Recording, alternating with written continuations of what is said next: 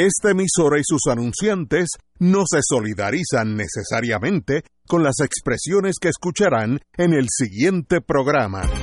Son las 5 de la tarde, hora de escuchar Fuego Cruzado, el programa de más credibilidad en la radio puertorriqueña, en las voces de Ignacio Rivera, Néstor Duprey y sus panelistas invitados con su discusión política dinámica e incisiva de los acontecimientos más importantes del momento. Fuego Cruzado comienza ahora. Muy buenas tardes, Boys and Girls de Fuego Cruzado. Hoy es 9 de octubre. Va una pequeña tormenta que puede llegar hasta huracán. Estaba ahí en la, en la frontera entre tormenta y huracán.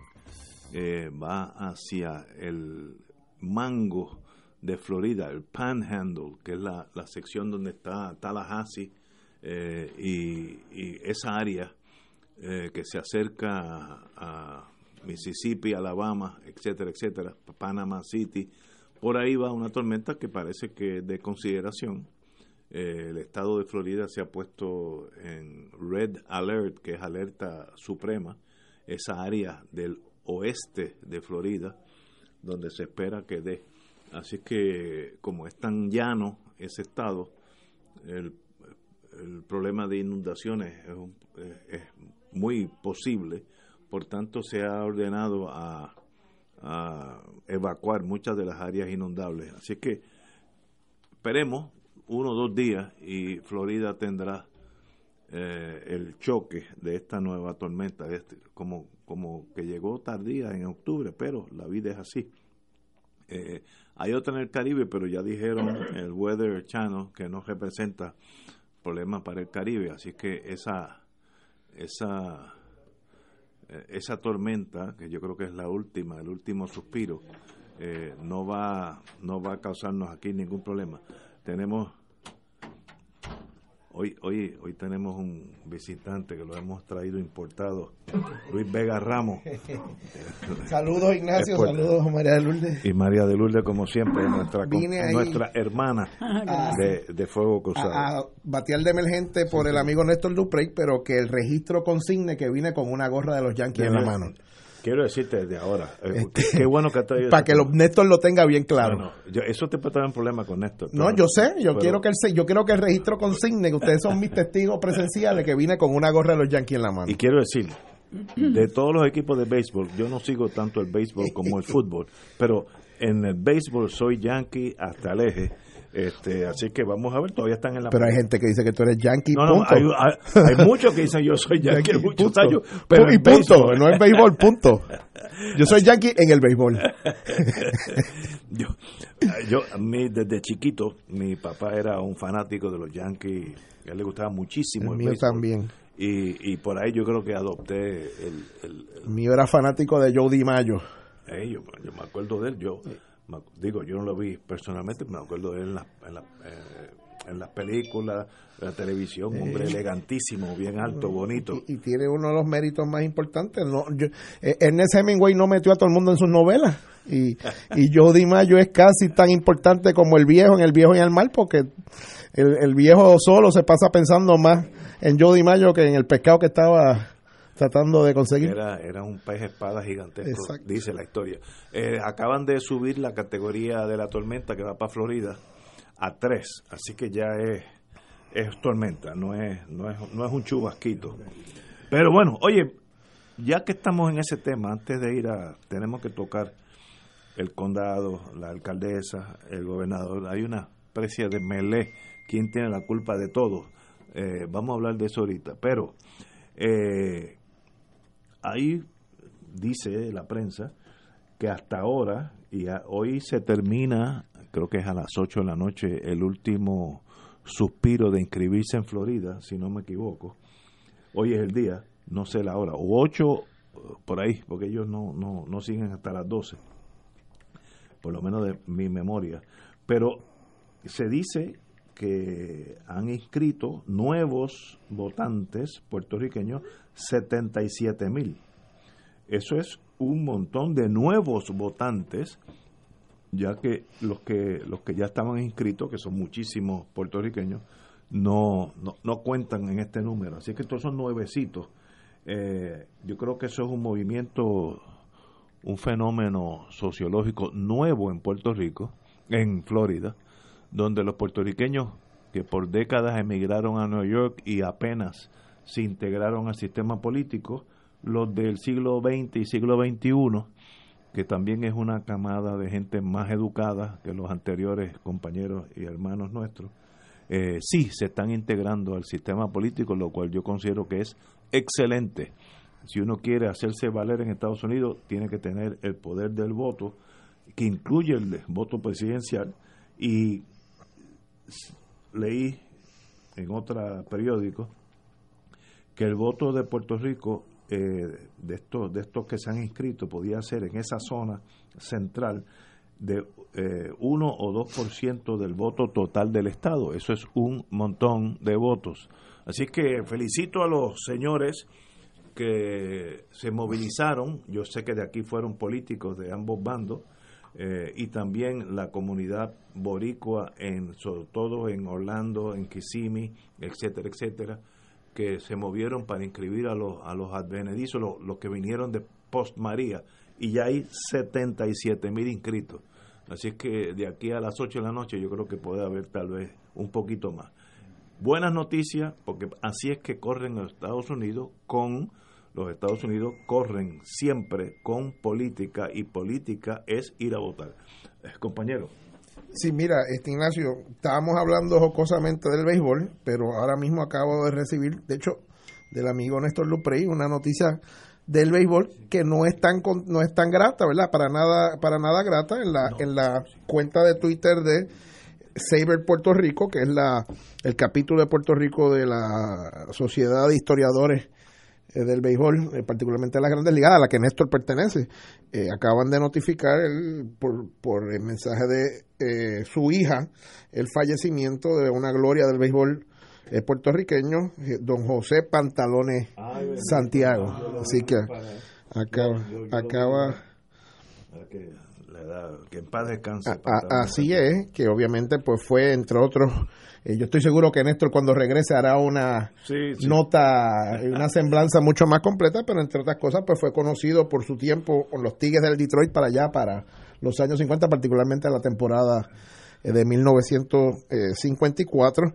Eh, y obviamente yo sé que al mencionar esto hay muchos como tú que lo vieron. Yo lo vi. que lo quisieron, lo que hicimos todo, pero que tuvieron la oportunidad de verlo en su prime y pues tenemos que informar que en el día de hoy pues ya se, ya se deja saber ese gran participante de nuestro béisbol nacional, obviamente el béisbol de las grandes ligas, de sus participaciones en, la serie eh, del Caribe, eh, pues eh, ha, partido a jugar allá en ese gran diamante del cielo. El de verdad. El de verdad. Oye, me dicen por otra vía que en, en Florida se estima que hay de entre 400 a 500 mil votos boricuas inscritos, que eso es, ese es el voto decisivo, se torna, si, si, si, ese voto tira para un lado o para el otro, pues gana eh, para donde se inclinen los puertorriqueños. Eso le da mucho poder al, al, al, latino, no, al boricua allí. Así es, pero curiosamente en la carrera más importante para los Estados Unidos allá en Florida, que es la carrera por el Senado, por el asiento del Senado Federal, eh, que, hoy está en manos demócratas del senador Nelson y que el otro senador de Florida pues es el republicano Marco Rubio. Eh, la mitad de la clase política estadista está apoyando al candidato republicano, que es un candidato bien vinculado, bastante vinculado a las políticas eh, de, Donald Trump, este que es este, el, actual gobernador del estado de la Florida, Rick Scott.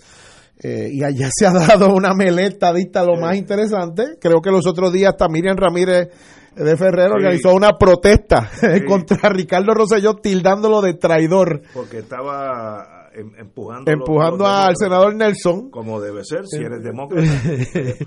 y mientras tanto Charlie Rodríguez salió en defensa de eh, eh, Ricardo, Ricardo Rosselló. Obviamente en los Estados Unidos se están dando unos debates de de los extremos, de la intolerancia, eh, de la agenda que representa Donald Trump y sus aliados, unos más cercanos, otros más lejanos, en el Partido Republicano. Uno de los temas que ha, causado interés en esta elección congresional es cuál es la posición de los candidatos, particularmente al trato, para no llamarle como se le debe llamar, maltrato de la administración de Donald Trump eh, al pueblo de Puerto Rico en, eh, eh, luego del paso del huracán María. Este, los otros días, yo estaba viendo el sábado en, en Saturday Night Live, un noticiario que ellos tienen, una sesión un noticiario obviamente de, sátira política, estilo los rayos gamma. Entonces estaban, estaban publicando una lista de razones eh, por las cuales eh, un supuesto comentarista conservador decía que había que votar por Donald Trump y en esa lista de razones estaba el, el trato eh, tan bueno que se le había dado a Puerto Rico, obviamente siendo un comentario irónico en ese programa jocoso, pero lo, cual, lo que quiero traer con esto es que el tema de quienes fueron aliados de Donald Trump en lo de Cábano, en la, en la agenda de odio, en la agenda del, del, discurso belicoso de esos sectores del Partido Republicano y dentro de eso del maltrato a los inmigrantes por un lado y por otro lado en el asunto post María es uno de los temas que, que ha cautivado eh, a varios de los eh, electores en los Estados Unidos y que parece ser uno de los temas que va a estar ahí, encima del escritorio, en la, en la bandeja de IN, eh, eh, a la hora de que muchos en los Estados Unidos voten, y en ese sentido el voto de los puertorriqueños en esas elecciones cerradas entre demócratas y, y republicanos es, es sumamente importante, particularmente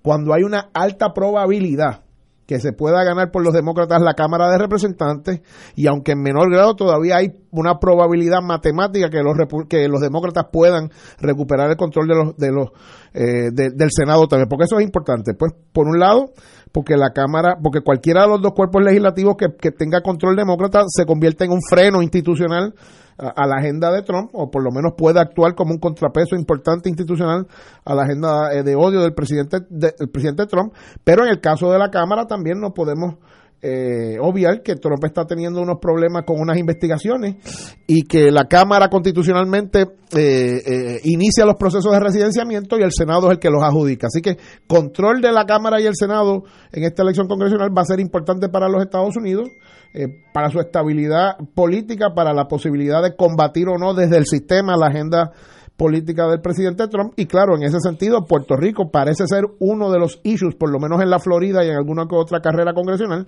donde alejarse o acercarse a la posición de Trump puede ser la ficha clave eh, en ganar o perder esa elección. Vamos a una pausa y continuamos con la compañera Guzmán. Fuego Cruzado está contigo en todo Puerto Rico. ¿Por qué pagar facturas de luz si tenemos el sol que es gratis? Ahora tú tendrás energía solar en tu hogar por un precio bajo. Tenemos sistemas de paneles solares, policristalinos y monocristalinos y con los mejores precios en baterías y generadores. No importa cuán grande sea tu sistema, tenemos el inversor perfecto. También tenemos electrodomésticos DC y de bajo consumo. Visítanos en nuestra página web www.sonelec.com o llámanos hoy al teléfono 78 786-565-9359. 786-565-9359. Estimados sin compromiso gratis. Tenemos almacenes en Miami y Puerto Rico. Son Electronics con los precios más bajos en el mundo. Con más de 45 años en el negocio de la energía solar. Horacio el Negro Hernández, Fidel Morales y Efraín Martínez son solo algunos de los maestros bateristas que se reunirán en el primer encuentro de bateristas afrocaribeños del 22 Festival de Percusión del Conservatorio de Música. Serán tres días intensos de clases magistrales e intercambios musicales enfocados en la tradición del ritmo y el tambor. Primer encuentro de bateristas afrocaribeños del 18 al 20 de octubre en el Conservatorio Conservatorio de Música. Entrada libre de costo. La Parroquia y Academia Espíritu Santo de Levitown presentan a Andy Montañez en Viva la Navidad. ¡Viva Nochebuena! ¡Viva Navidad! Ven y disfruta de una espectacular gala de Navidad en familia. Acompáñeme que en este momento son 55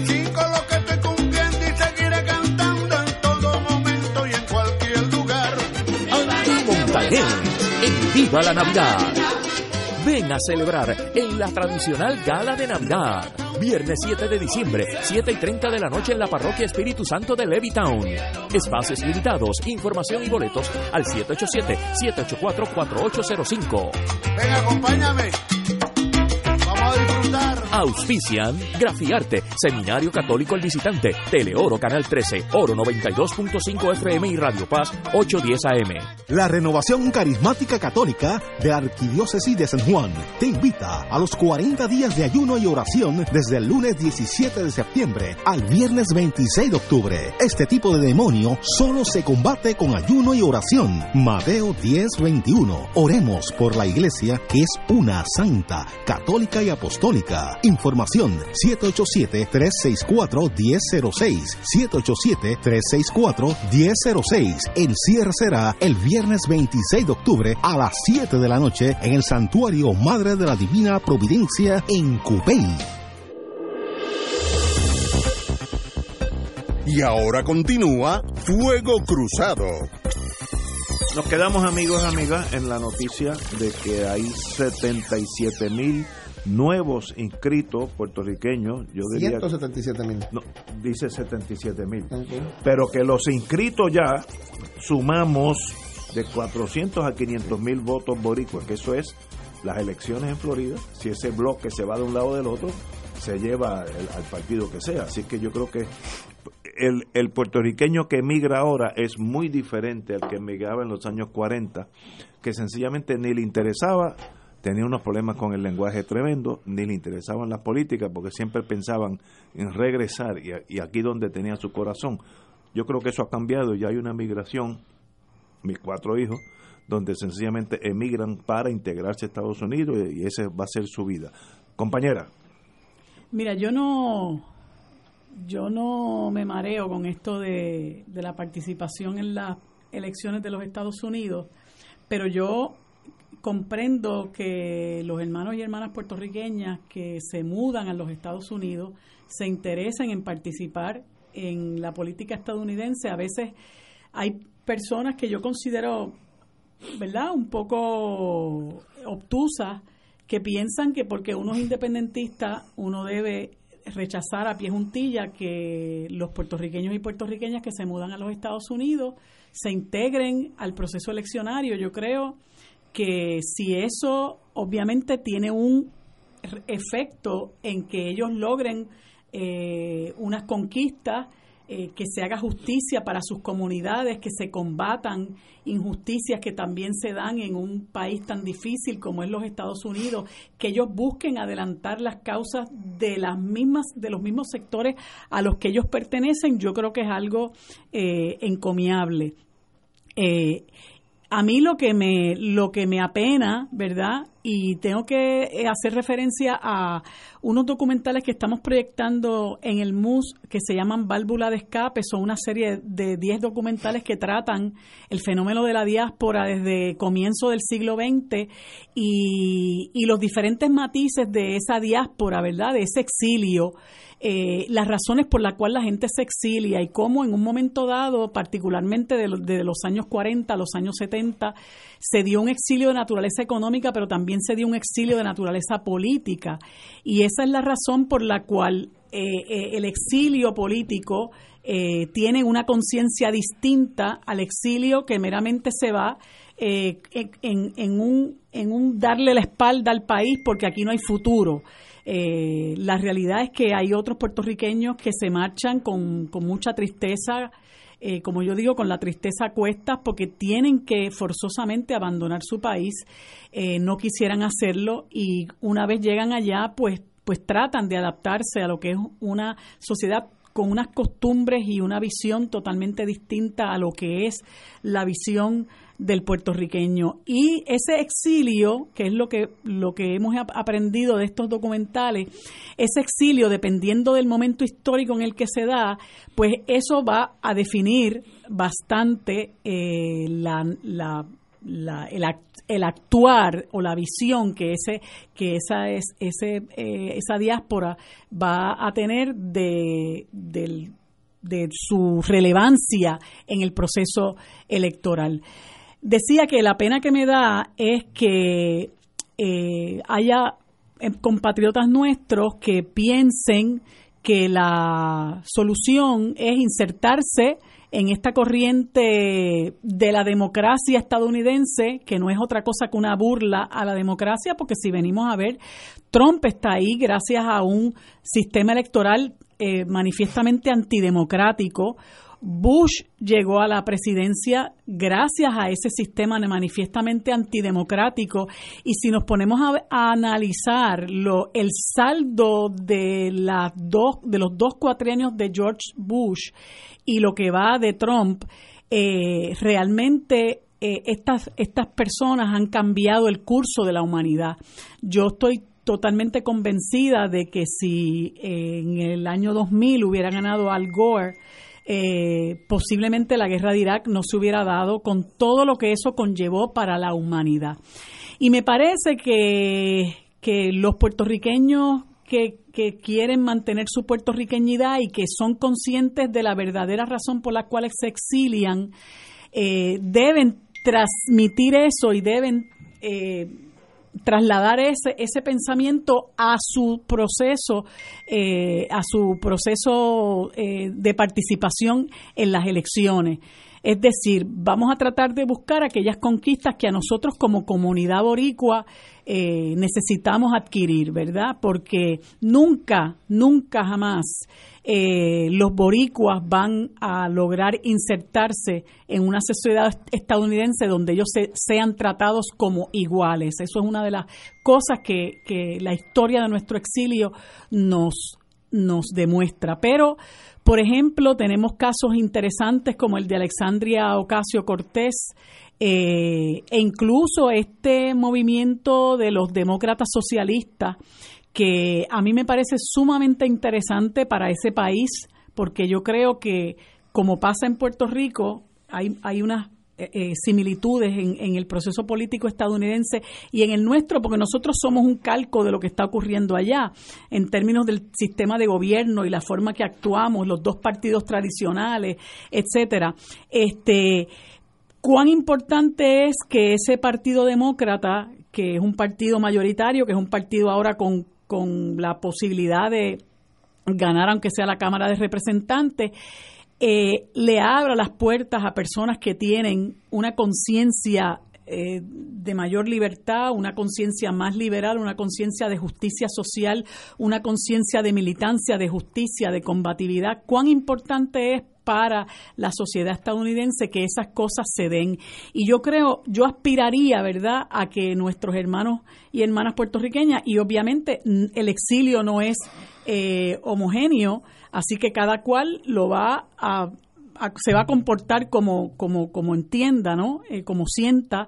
Eh, pero yo aspiraría a que ese exilio puertorriqueño nuestro, eh, al momento de insertarse en el proceso electoral, electoral estadounidense, lo haga con esa conciencia de que nosotros somos puertorriqueños y de que nosotros tenemos que luchar por la justicia para nuestra comunidad, conscientes de que somos exiliados, de que hemos sido expulsados de nuestro país, porque de no haber ocurrido, en primer lugar, la catástrofe del huracán y el segundo huracán que vino con la indolencia, la negligencia eh, y el desdén que demostró el gobierno de Puerto Rico y el gobierno federal eh, luego de la crisis del huracán, eh, este exilio no hubiera sido tan numeroso, no hubiera sido tan alarmante como, como lo ha sido, que, que nos ha causado un, un, no solamente una gran pena, sino nos ha, nos ha causado un gran vacío porque nosotros hemos prescindido de gente muy valiosa, de gente que pudiera estar en este momento aportando eh, al desarrollo económico social de nuestro país.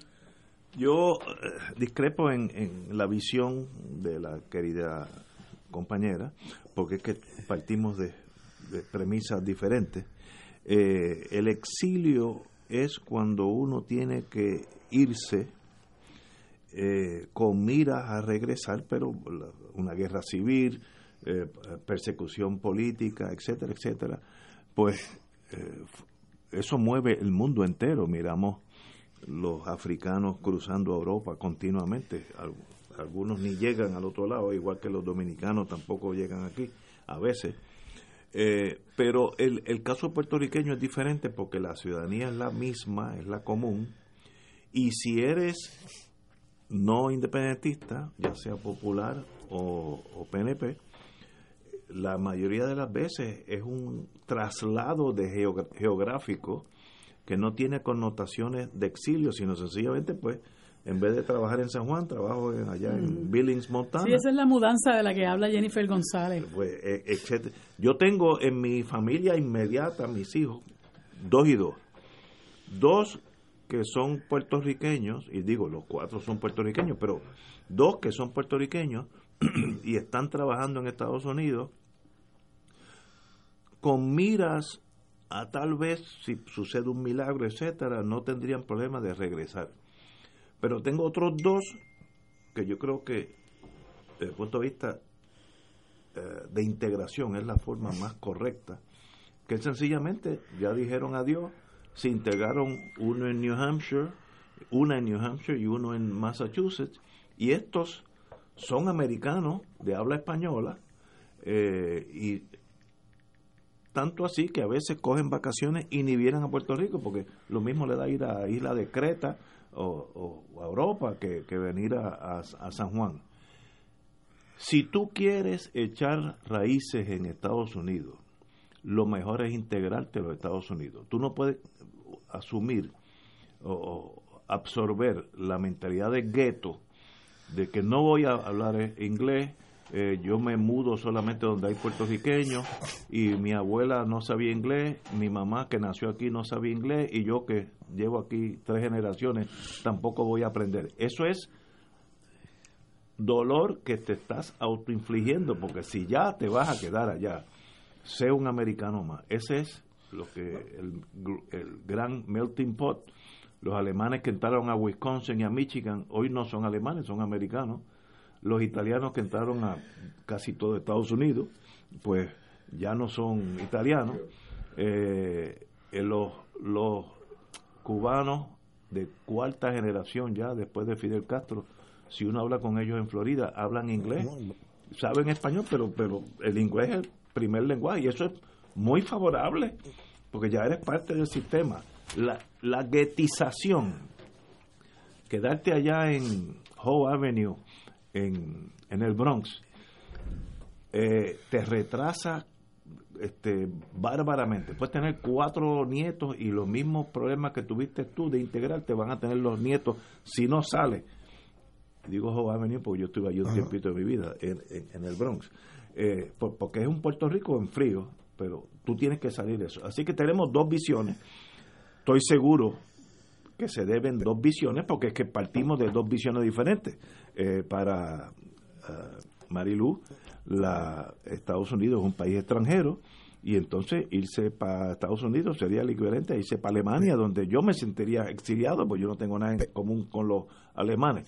Para el estadismo es diferente. Pero ten cuidado con, uno, con esa lista de ejemplos que tú diste ahí, hay uno que yo no coincido eh, contigo, que es el, el, el, para bien o para mal, el el exilio cubano en la política de Florida. O sea, no, se integraron totalmente. Cuidado, porque el exilio cubano que, que, que, aumenta obviamente en la, en la el primer, esa primera camada se da en la década del 60, que, que aumenta posterior a este lo que allá llaman Bello Pigs y nosotros acá llamamos Playa Girón. este, y se da todo eso y después la operación Pedro Pan y toda aquella cosa. Eh, la, la cultura política que adopta ese exilio cubano, particularmente en el estado de la Florida, no se da por asuntos domésticos de los Estados Unidos, se convierten en unos aliados férreos del sector más de ultranza y más anti, más más, más este belicoso del, del, Partido Republicano, primero porque sintieron una traición de los demócratas eh, de Kennedy para adelante, este, y después con Carter pues también sintieron mayor traición eso, y se convirtieron en una fuerza política de que controlando en Florida, controlaban la política presidencial de los Estados Unidos en alguna medida, al, al, Florida convertirse en uno de esos estados cruciales para ganar la presidencia. Pero, eso sucedió porque se integraron. Si se hubieran quedado pero, era por razones externas, no por razones de política doméstica. Por las razones que fueran, si se hubieran quedado en Hialeah, ellos mismos hablándose como nosotros nos quedamos en Nueva York, sin integrarse a nada, estarían en Hialeah pensando que Fidel Castro va a caer mañana, cuando no saben que ya murió hace tiempo.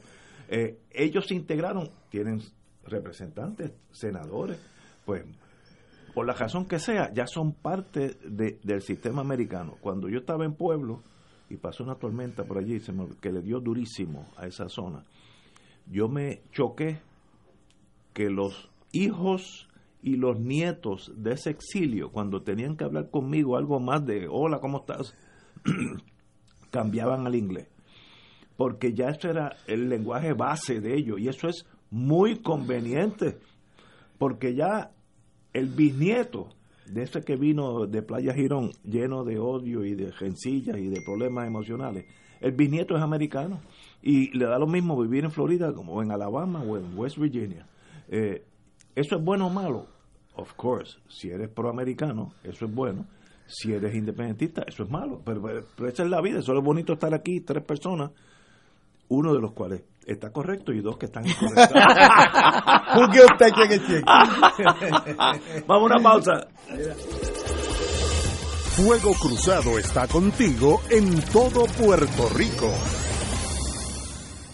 La oficina médica del Dr. Ramón Luis López Acosta, especialista en medicina de familia, provee servicio a pacientes adultos y geriátricos de manera continua y comprensiva, servicio de medicina primaria preventiva y de medicina intrahospitalaria a nuestros pacientes, localizada en la calle Lloveras 650, edificio Centro Plaza, suite 207, Santurce, cerca del Hospital Pavía. Llámenos al 787 725 7888 725-7888 y haga una cita para evaluación. Aceptamos la mayoría de los seguros médicos Advantage y comerciales. En el restaurante y marisquería Reina del Mar, nuestros platos están confeccionados con ingredientes frescos para realzar el sabor gourmet internacional. Festival de langosta fresca del país, dos libras en su plato por 39.95. Un acompañante y preparada a su gusto. Cortes de pescado, rodaballo, merluza, salmón, filete de bacalao fresco, chillo frito, ensaladas y parrillada de mariscos. Diariamente ofrecemos serenata de bacalao y cabrito guisado deshuesado. Restaurante y marisquería Reina del Mar, con los mejores precios del mercado en un ambiente elegante, familiar con atenciones de primera, abierto de lunes a viernes y domingos desde las 12 del mediodía, localizado frente al Centro Judicial y Estación Piñero del Tren en Atorrey, 754-9933. Contamos con vale parking y abierto días feriados.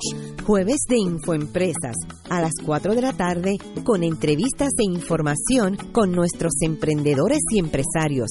No te lo puedes perder. Jueves a las 4 de la tarde por aquí, por Radio Paz 810 AM y Radio Paz 8 810.com. Los espero. A mí me gusta mi pueblo. A mí me gusta mi gente. A mí me gusta mi pueblo. A mí me gusta mi gente. Escucha los sábados a las 5 de la tarde para servirte un programa del Colegio de Profesionales del Trabajo Social de Puerto Rico con los temas de interés a la comunidad Recuerda, los sábados a las 5 de la tarde para servirte por Radio Paz 810. Y ahora continúa Fuego Cruzado.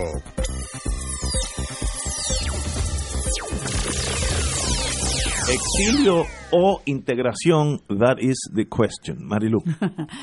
eh, Mira, esa eh, expresión que tú haces de que no hay tal cosa como el exilio, porque uno lo que hace es que se traslada, pues obviamente, si tú lo ves desde el punto de vista de que nosotros somos un territorio de los Estados Unidos en ruta a convertirse en un Estado y que debemos aspirar a eso porque eso este, es lo que nos da, dará justicia e igualdad. Bueno, pues yo comprendo ese discurso que es el mismo de Jennifer González, que es el mismo que ha comenzado a eh, tratarnos a nosotros como ciudadanos americanos residentes en el territorio estadounidense y obvian toda la historia que se refiere a la invasión estadounidense y a cómo a nosotros nos han convertido en una colonia, territorio, posesión de los Estados Unidos para explotarnos y saquear y saquearnos para su exclusivo beneficio. Y ahí está la historia. Si eso no fuera así, Puerto Rico no tendría hoy día, a 120 años de la invasión estadounidense, casi la mitad de su gente viviendo en niveles de pobreza, porque nosotros estamos bajo el palio de la nación más poderosa del mundo, el paladín en la defensa de los derechos civiles y democráticos, democráticos que a nosotros nos tiene sumido en la pobreza, en la miseria y en la desesperanza. Entonces, los que somos conscientes de esa realidad y nos rebelamos contra esa realidad y creemos que nuestro país, a nuestro país se le debe reconocer el derecho a su libre determinación e independencia, no podemos eh, aceptar ese planteamiento de que lo que lo que hacemos es mudarnos. Aquí la gente, por eso te decía, cuando se estudia el exilio puertorriqueño, tú te darías cuenta que el exilio siempre ha sido forzado por situaciones que crea el imperio en la, la potencia dominadora en su colonia.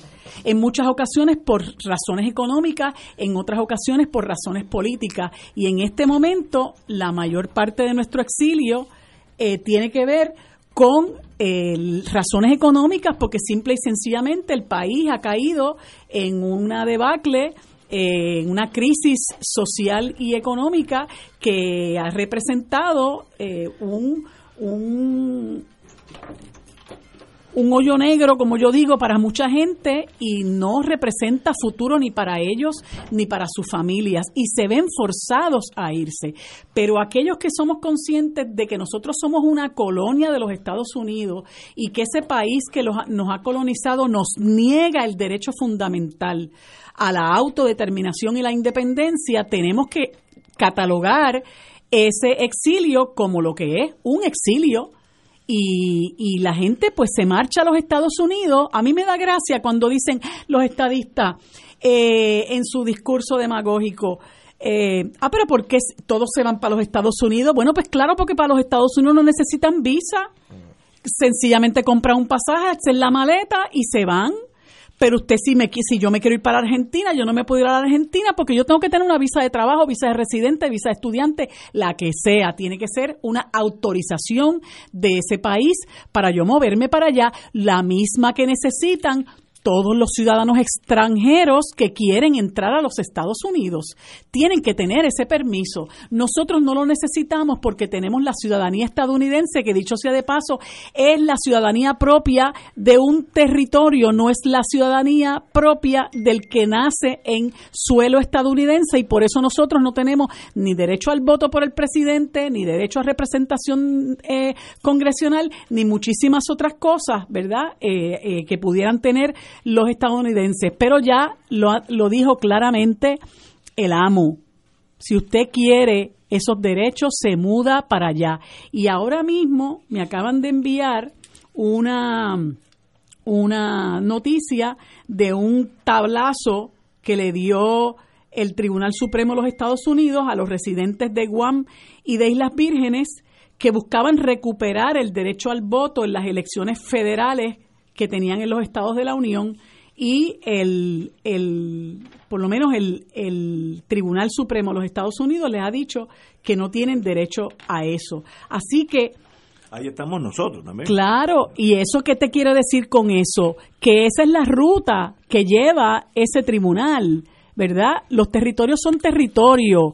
Ustedes son los negritos del batey, así que no vengan a aspirar a muchas cosas, este y para mí la, el, Comité Internacional de Derechos Humanos podrá querer decirle lo que quiera a Pedro Rosselló y su séquito, pero el amo no nos va a admitir porque ya están, está dando señales hace mucho tiempo.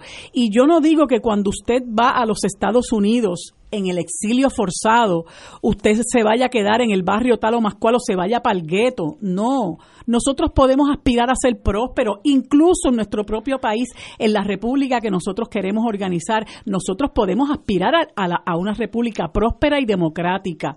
Nosotros no tenemos que aspirar a la pobreza, pero usted tiene que aspirar también a la justicia. Y el hecho de que usted se mude a los Estados Unidos no quiere decir que usted se va a alinear como se alineó Marcos Rubio y ahora Marcos, Rubio es el paladín del exilio cubano, del exilio rancio, derechista, trompista, que no le importa tres pepinos angolos, todas las invasiones que Estados Unidos quiere hacer en los Estados Unidos, que no le importa la desigualdad económica, que no le importa que parte de su campaña la esté subvencionando el National Rifle Association, ¿no? Esos son los valores de muchos que se integran a esa política estadounidense. Eso es lo que yo no quiero que pase con nuestra gente. Es más, yo quisiera que se dieran las condiciones para que nuestra gente no se siga yendo y no se nos siga haciendo el daño que se nos ocasiona con la emigración. Pero lamentablemente, por ser colonia de los Estados Unidos, y eso no va a mejorar porque, porque algunos eh, se, se hagan sueños con la anexión, nosotros tenemos encima de nosotros un Congreso estadounidense que si injusto es con su propia gente, más injusto es con nosotros, porque nos ha nombrado una Junta de Control Fiscal que lo que hace es exprimirnos hasta que se le pague el último vellón a los bonistas buitres. Compañero Luis Vega. Sé que tenemos que discutir ya mismito la liberación del condado que se que se hizo hoy por, Normandía. por las fuerzas verdad aliadas. Este, y han liberado el condado en el día de hoy. En nombre de la democracia y el nuevo orden mundial le agradecemos eso y hablaremos de eso de esa liberación del condado en unos minutos. Pero yo creo que no, no, no podemos obviar que estas elecciones congresionales son importantes, no digo yo para Estados Unidos, no digo yo por eh, rebote para Puerto Rico, pero honestamente para el mundo. ¿Por qué? Porque este señor Trump ha demostrado que él, que en su casa la palabra control es una inexistente. Eh, no hay autocontrol, no hay reflexión, no hay prudencia, no hay pudor. Eh, y para bien o para mal, los que voten en esa elección de medio término, como la maltraducen aquí en Puerto Rico, esa elección congresional, eh, tendrán la oportunidad de, decidir si se le va a poner institucionalmente un límite o un control a la acción del presidente Trump o simple y sencillamente se le va a dejar que siga cogiendo suelto con cámaras cámara y senado eh, federal eh, que ni lo investigue que le aplauda las gracias y que y, y que siga. Entonces en ese sentido quien esté allá, temporera o permanentemente, y tenga la oportunidad de votar, particularmente estoy hablando de puertorriqueños, pues tiene que preguntarse si es prudente o no para el bienestar de donde está viviendo, para bienestar de Puerto Rico, por las consecuencias y las implicaciones que tienen las acciones de Donald Trump sobre Puerto Rico. Quizás hasta en ajuste de cuentas por todas las tromperías eh, que este señor nos ha hecho en el pasado en el pasado año y las que pudiera hacernos si, si lo dejamos eh, sin control eh, sin ningún tipo de control ningún tipo de contrapeso si es prudente o no uno participar de esas elecciones y yo y yo soy de los que creo que uno debe participar políticamente donde esté verdad porque si no otros deciden por uno. Eh, y segundo si se va a participar del lado de quien por ejemplo si, yo, si uno es un puertorriqueño en, en el estado de Texas y sabe que tiene la oportunidad matemática de derrotar a otro patán como Ted Cruz Pues entonces, que uno, que este señor Beto Rock tiene posibilidades reales que nadie le daba posibilidades hace, ah. hace seis o ocho semanas atrás. Pues, ¿qué le debe decir la conciencia de uno? Pues, yo pienso que si yo tuviera, si yo estuviera viviendo, aunque fuera con intención de regresar a Puerto Rico en Texas, yo haría lo, lo, lo que tuviera que hacer para asegurarme que el patán de Ted Cruz pierda esa elección al Senado Federal. Y una persona como este señor Beto Rock, pues, lo derrote en la Florida donde se están dando estas, estas conversaciones, ¿qué uno debe hacer? Tratar de preservar ese, ese, ese escaño en el Senado del lado de los demócratas como contrapeso a Trump o entregárselo a algún aliado político de Trump.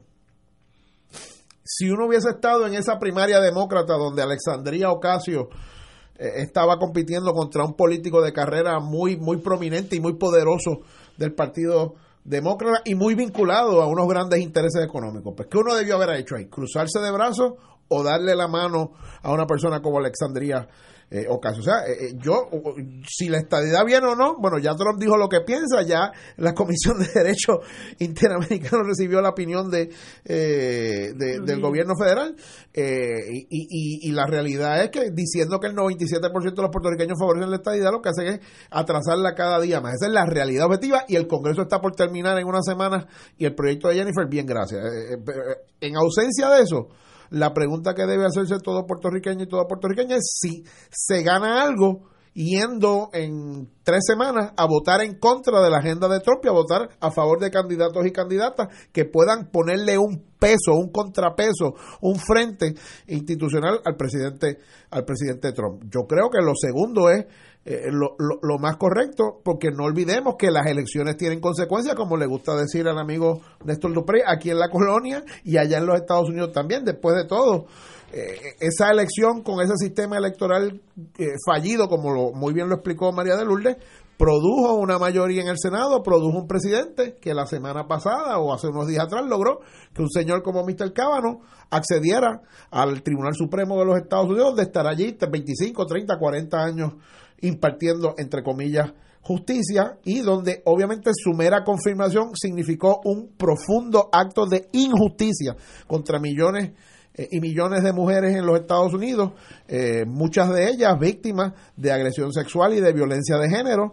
Eh, y en ese sentido, pues aprovecho que lo iba a mencionar y qué bueno que me acordé ahora, que en la edición de Claridad, pues hay un análisis precisamente de qué significa la juramentación y la confirmación de Mr. Cábano eh, por la compañera del panel hoy, este eh, María de Lourdes Guzmán, así que lo leeré, lo leeré, lo leeré con mucho detenimiento y, para que veas que ya, aún creyendo en la independencia, puede analizar las consecuencias que Mr. Cábano tiene para allá y para acá también. Tenemos que velarla de cerca, inteligente, peligrosa. Las malas mañas tuyas de estar velando a la gente. Vamos a una pausa. Fuego Cruzado está contigo en todo Puerto Rico. Ya se acerca, se acerca. Domingo 21 de octubre, 5 de la tarde en la sala de festivales del Centro de Bellas Artes de Santurce. MMM presenta Bolero Sinfónico. Disfrutarás del talento de grandes artistas de nuestro país, acompañados por experimentados músicos de la Orquesta Filarmónica de Puerto Rico, dirigida magistralmente por el maestro Roselín Pavón. Boleros Sinfónicos, con el trío Los Andinos. más a mi lado, corazón. José Nogueras. El bolero de ayer. Aidita Encarnación. Michelle Brava. Fabián André. Rafael José. Y Dani Rivera. Compra tus boletos en Ticket Center 792-5000 y en la boletería de Bellas Artes 787-620-4444. Produce PSB Productions con el auspicio de aceite de oliva Goya, aclamado mundialmente, Laboratorio Clínico Marbella en Vega Baja. Tena, comparta confiado una vida plena. Life Link de Puerto Rico. Cuando donas tus órganos y tejidos, vives más allá de la vida. Freshmart es para todos y manteca de ubre la vaquita. Boleros Sinfónicos. Serás parte de esta historia. Te invita Oro 92.5 y Radio Paz 810 AM. Gran venta del vagón en Inversol. Baterías Hitachi de 12 voltios 100 amperes hora. AGM. Ácido de plomo sellado ciclo profundo. No derramable. Garantía de dos años. Precio regular 199.99. Precio especial 129.99. Oíste bien. 129.99. Válido hasta el 4 de octubre. Mientras duren. Cantidad disponible 300 por tienda. Más información 787-665-5034. 665-5034. O búscanos en Facebook Inversor. Energía siempre. Garaje Andalucía, atendido por su propio dueño y una vasta experiencia en el mercado, te ofrece servicio de hojalatería y pintura de manera rápida y confiable, usando materiales de primera calidad. El servicio de grúa, autos disponibles para alquiler y fácil acceso nos distinguen de la competencia.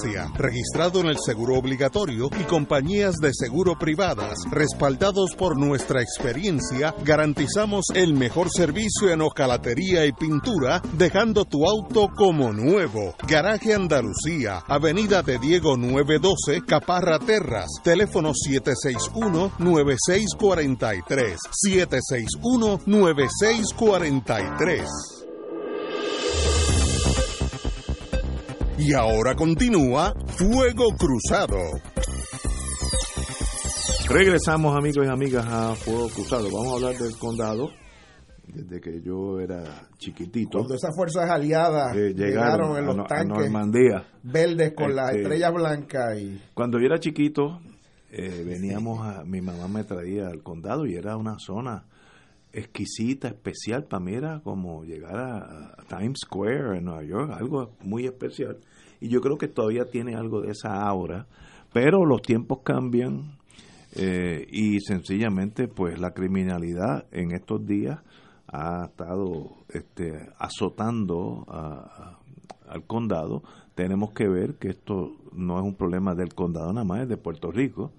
Lo único, pues el condado pues tiene más voz y voto, estoy siendo cínico, que otras áreas de Puerto Rico que tienen la misma problemática. El gobierno estatal en el día de hoy se comprometió esta mañana a tomar acción sobre la situación de inseguridad en la zona del condado, en San Juan, y emplazaron a la alcaldesa Carmen Yulín a responder a los reclamos de los residentes e implementar un código de orden público. Así lo informó el secretario de Asuntos Públicos, Ramón Rosario, mi amigo, junto al gobernador Roselló y varios jefes de agencia durante una conferencia de prensa en el Parque del Indio, en el condado, ante las quejas de ciudadanos por la alta incidencia criminal durante los últimos meses y la aparente inacción por parte del municipio. Eh, cito, el compromiso con la ciudadanía es trabajar y ver resultados. Yo sé que aquí hay responsabilidad compartida, pero hay que tener resultados y, y atender esta situación. Y es por eso que he convocado a todos los jefes de agencia que tienen injerencia sobre algunas de las preocupaciones para que podamos tomar acción. El, señor gobernador emplazó a Carmen Yulín Cruz, la, alcaldesa de San Juan, a que también colabore y coopere para responder a las necesidades y preocupaciones de los residentes que han manifestado en, en múltiples ocasiones. Y entonces el compañero Rosario eh, informó que Energía Eléctrica eh, le han solicitado a la alcaldía una, solicitud de permiso para que deje a la corporación pública reparar la iluminación que cae bajo jurisdicción del municipio. Estamos aquí sin importar jurisdicciones. Muchas personas de toda la isla terminan en esta área a altas horas de la noche provocando incidencia criminal por falta de un código de orden público en San Juan y ese es nuestro pedido como gobierno al pedido de la comunidad de la alcaldesa, sostuvo Rosario Cortés. A pregunta del nuevo día eh, sobre alguna respuesta de la alcaldesa a la solicitud del gobierno, Roselló Nevares indicó, yo no sé dónde está la alcaldesa, tendría que buscarla y hacerle la pregunta. Bueno, yo creo que parte de la tragedia del Congreso, del condado, perdón, es que hasta en cuestiones obvias de ley y orden entra la política partidista, yo creo que eso es una tragedia. Ese problema al que asaltan, al que le roban, al que matan, brinca las dos tribus coloradas o azules y yo creo que es un problema que hay que atenderlo como entidad única que es los azules y los grises del municipio. Eh, el echarse culpa es irrelevante porque sencillamente todos sabemos que hay un problema de criminalidad en todo Puerto Rico. Es que pues el condado, como dije anteriormente, llama más la atención porque es el condado. Eh, varias razones para esto. La policía ha, ha mermado sus números, la policía estatal, significativamente le han mermado los fondos y a veces pues hay un carro patrulla, una noche insignificante de 12 a 6 de la mañana, puede ser que haya un, carro, un, auto de la policía para toda la área del condado, Santurce, San Juan, etcétera. Es imposible eh, tener presencia policíaca con eso, con ese eh, mero automóvil dando eh, rutina, cruising, se dice en inglés me eh, hay unos brazos caídos de la policía, los que practicamos derecho criminal, Marilú y yo, sabemos que si vamos a los tribunales, vemos la mitad del tráfico que había antes, la mitad, y estoy siendo liberal, puede ser hasta más. ¿Por qué es eso? Porque todo el mundo decidió portarse bien. No, es que no hay arresto. El problema es que no hay arresto. Si no hay arresto, los, números de criminalidad son imperfectos, porque si se roban 100 escalamientos, si hay 100 escalamientos y solamente se investigan 14, pues solamente hubo 14 escalamientos y no 100. Y parte de los números, hoy yo oía al jefe de la policía municipal, creo que es Caldero, que tiene muy buen standing en la sociedad, eh, en la sociedad como, como policía. Pero sus premisas eran, erradas, que ha bajado todo. No es que ha bajado todo, menos el crimen, eh, el asesinato. Ha bajado todo. Ah, y una excepción, los, automóviles hurtados. Todo lo otro ha bajado porque no hay aprehensión, no, no, no se arresta al acusado, por tanto no hay número. Ahora, ¿y por qué los hurtos de automóviles han subido? Porque cuando a uno le hurtan el, automóvil, uno, la víctima, va al cuartel y se queja por el seguro, por el mal rato, etcétera, y hay una querella. Eso es imposible esconder. Así que ese ese crimen, lo, la estadística, lo, la motiva el ser humano, el que le roban el carro. Por tanto, los números que dio a entender este señor Caldero, que no lo he conocido, pero me han dicho, me han hablado muy bien de él, es, incorrecto. Puerto Rico no hay menos crimen, hay más. El problema es que no se está detectando. Eh, pregúntales el área del condado, a las que residentes del condado, o Santurce, otras talleres, el que usted quiera, cómo se sienten. Y, y el, miro, el mero hecho de tirar unos números no quiere decir que en esas barriadas no haya crimen. Hay más crimen que antes, hay menos policía que antes, hay menos arrestos que antes. Y sencillamente con, con la Junta de, iba a decir libertad bajo palabra, no, la Junta de Control Fiscal, eh, limitando los fondos de la policía, pues es un mal que sencillamente no podemos corregir fácilmente. Compañero.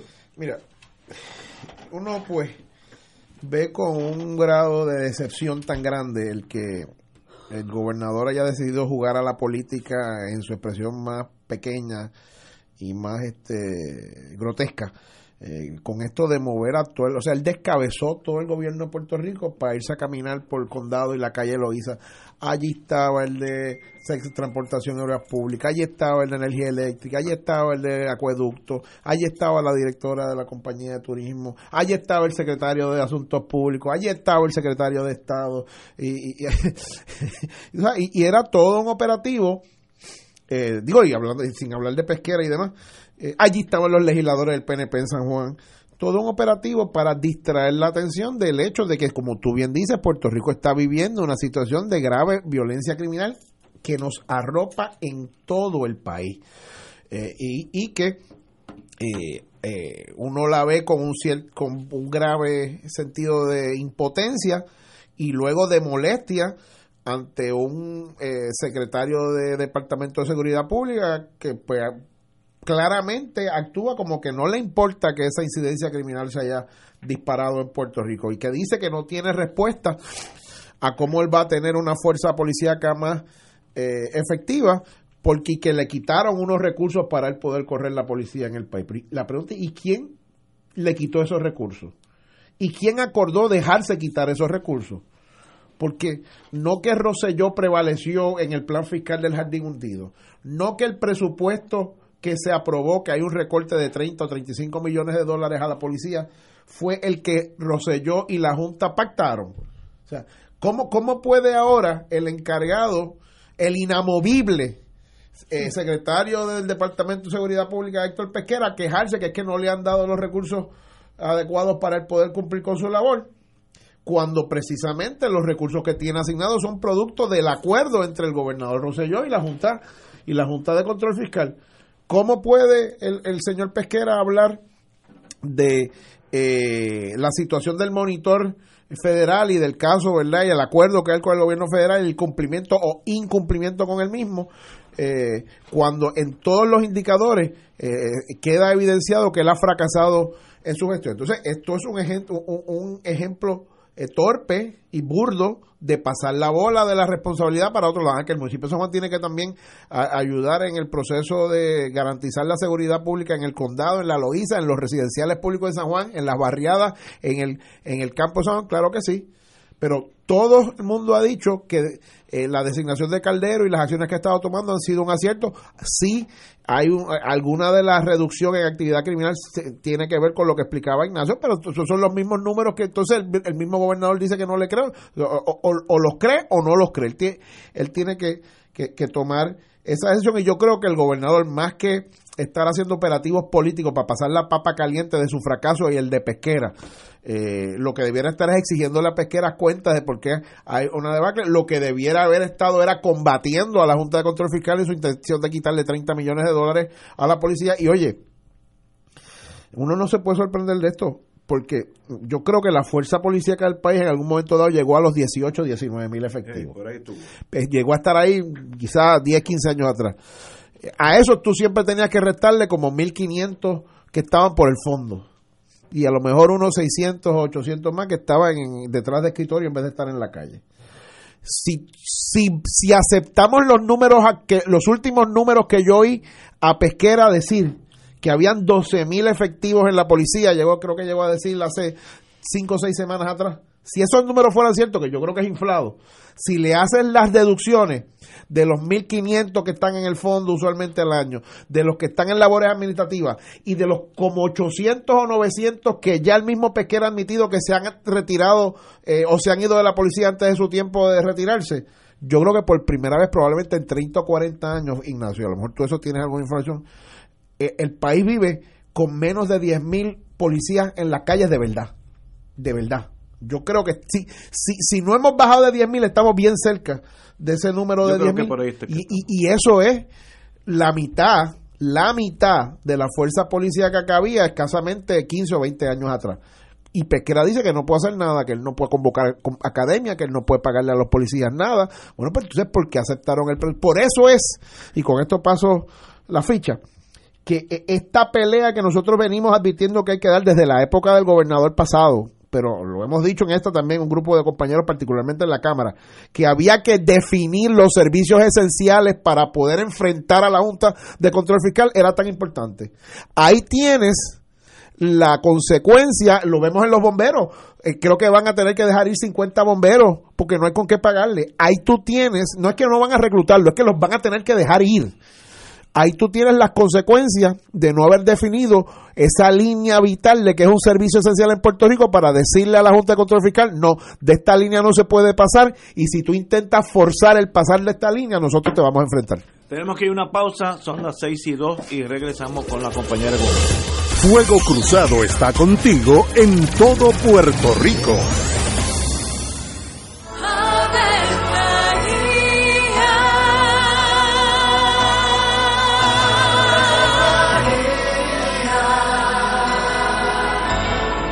El ángel del Señor anunció a María. Y ella concibió por obra del Espíritu Santo. Dios te salve María, llena eres de gracia, el Señor es contigo. Bendita tú eres entre todas las mujeres, y bendito es el fruto de tu vientre Jesús. Santa María, Madre de Dios, ruega por nosotros pecadores, ahora y en la hora de nuestra muerte. Amén. He aquí la esclava del Señor. Hágase mí según tu palabra. Dios te salve María, llena eres de gracia, el Señor es contigo. Bendita tú eres entre todas las mujeres y bendito es el fruto de tu vientre Jesús. Santa María, Madre de Dios, ruega por nosotros pecadores, ahora y en la hora de nuestra muerte. Amén. Y el Verbo se hizo carne. Y habitó entre nosotros. Dios te salve María, llena eres de gracia, el Señor es contigo.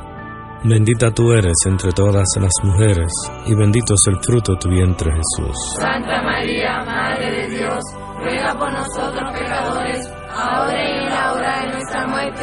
Ruega por nosotros, Santa Madre de Dios. Para que seamos dignos de alcanzar las promesas de nuestro Señor Jesucristo. Oremos.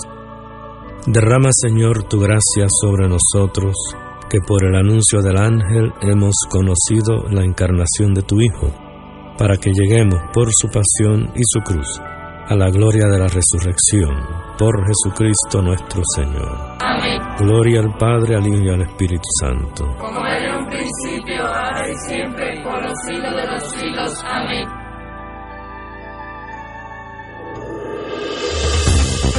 Aquí la llama se enciende cada tarde a las 5 porque escuchas Radio Paz 810 AM, WKBM San Juan y retransmite en diferido WOROFM Corozal San Juan, la Casa de Fuego Cruzado, el programa de más credibilidad en la radio puertorriqueña.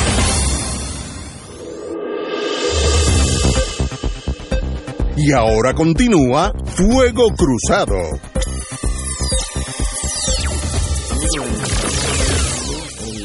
La problemática de criminalidad hoy sale, eh, hoy es el condado, pero sabemos que en toda la isla, eh, todas las barriadas, todos estamos sintiendo la falta de policía, falta de recursos, eh, también se afectan las policías municipales, sencillamente una sociedad no puede existir, ni la más, la más educada del mundo tiene una policía, usualmente mientras más avanzado el país, más sofisticada la policía, es, al revés que lo que pensamos. Pero Puerto Rico se encuentra en esa, ese declive económico que afecta a la policía y por tanto ya el crimen ya sabe ese factor, que hay menos vigilancia y ha empezado a crecer. Yo lo veo continuando creciendo por la próxima dos, tres años en lo que Puerto Rico, si es que sale del desplome económico que tenemos, pero hasta entonces los problemas como que estamos viendo en el condado continuarán. Compañera. Fíjate, ese declive económico que tú mencionas, yo no creo que es que los que se comportan eh, al margen de la ley eh, estén conscientes de eso. Yo eh, siempre he sostenido que en la medida en que en Puerto Rico crece el empobrecimiento y crece la desigualdad, no hay duda que va a haber manifestaciones de conducta antisocial, porque todo el mundo en el país, todo el mundo tiene derecho a acceder a los medios de producción, todo el mundo tiene derecho a acceder a aquellos bienes de consumo que quisiera tener, todo el mundo tiene derecho a tener la vida que quiere tener. Lo que pasa es que aunque todos somos iguales ante la ley, hay unos que son más iguales que otros. Y esos que son más iguales que otros son precisamente los que fueron hoy a dar este show mediático al condado, ¿verdad? Porque pareciera que el resto del país no existe. Eh, fueron a dar este show mediático al condado donde, como bien decía Luis, se quedaron al descubierto todas las agencias del gobierno porque hasta el de acueducto fue a parar allí. Y el de, y el de obras públicas, que le debería dar vergüenza, porque ese es uno de los principales responsables de la falta de seguridad en este país. Un individuo que no ha sido capaz de que haya alumbrado en las principales vías de nuestro país, un individuo que mantiene las carreteras en las condiciones en que las mantiene, que al día de hoy haya más de 300 intersecciones sin semáforos, tenga la flema de presentarse allí. Y entonces yo veo esta, yo veo esa foto que es la que observé del noticiario este Noticel y digo, bueno, esta historia es digna de una columna, ya la, me voy a sentar a esperarla, digna de una columna de Eduardo Lalo o de Ana Lidia Vega, porque Macondo realmente se queda chiquito. Gabriel García Márquez hubiera convulsado si ve una cosa como esta, porque esto es exactamente lo que pasó cuando las inundaciones de Ocean Park. Pareciera que el resto del país aquí no se inundó.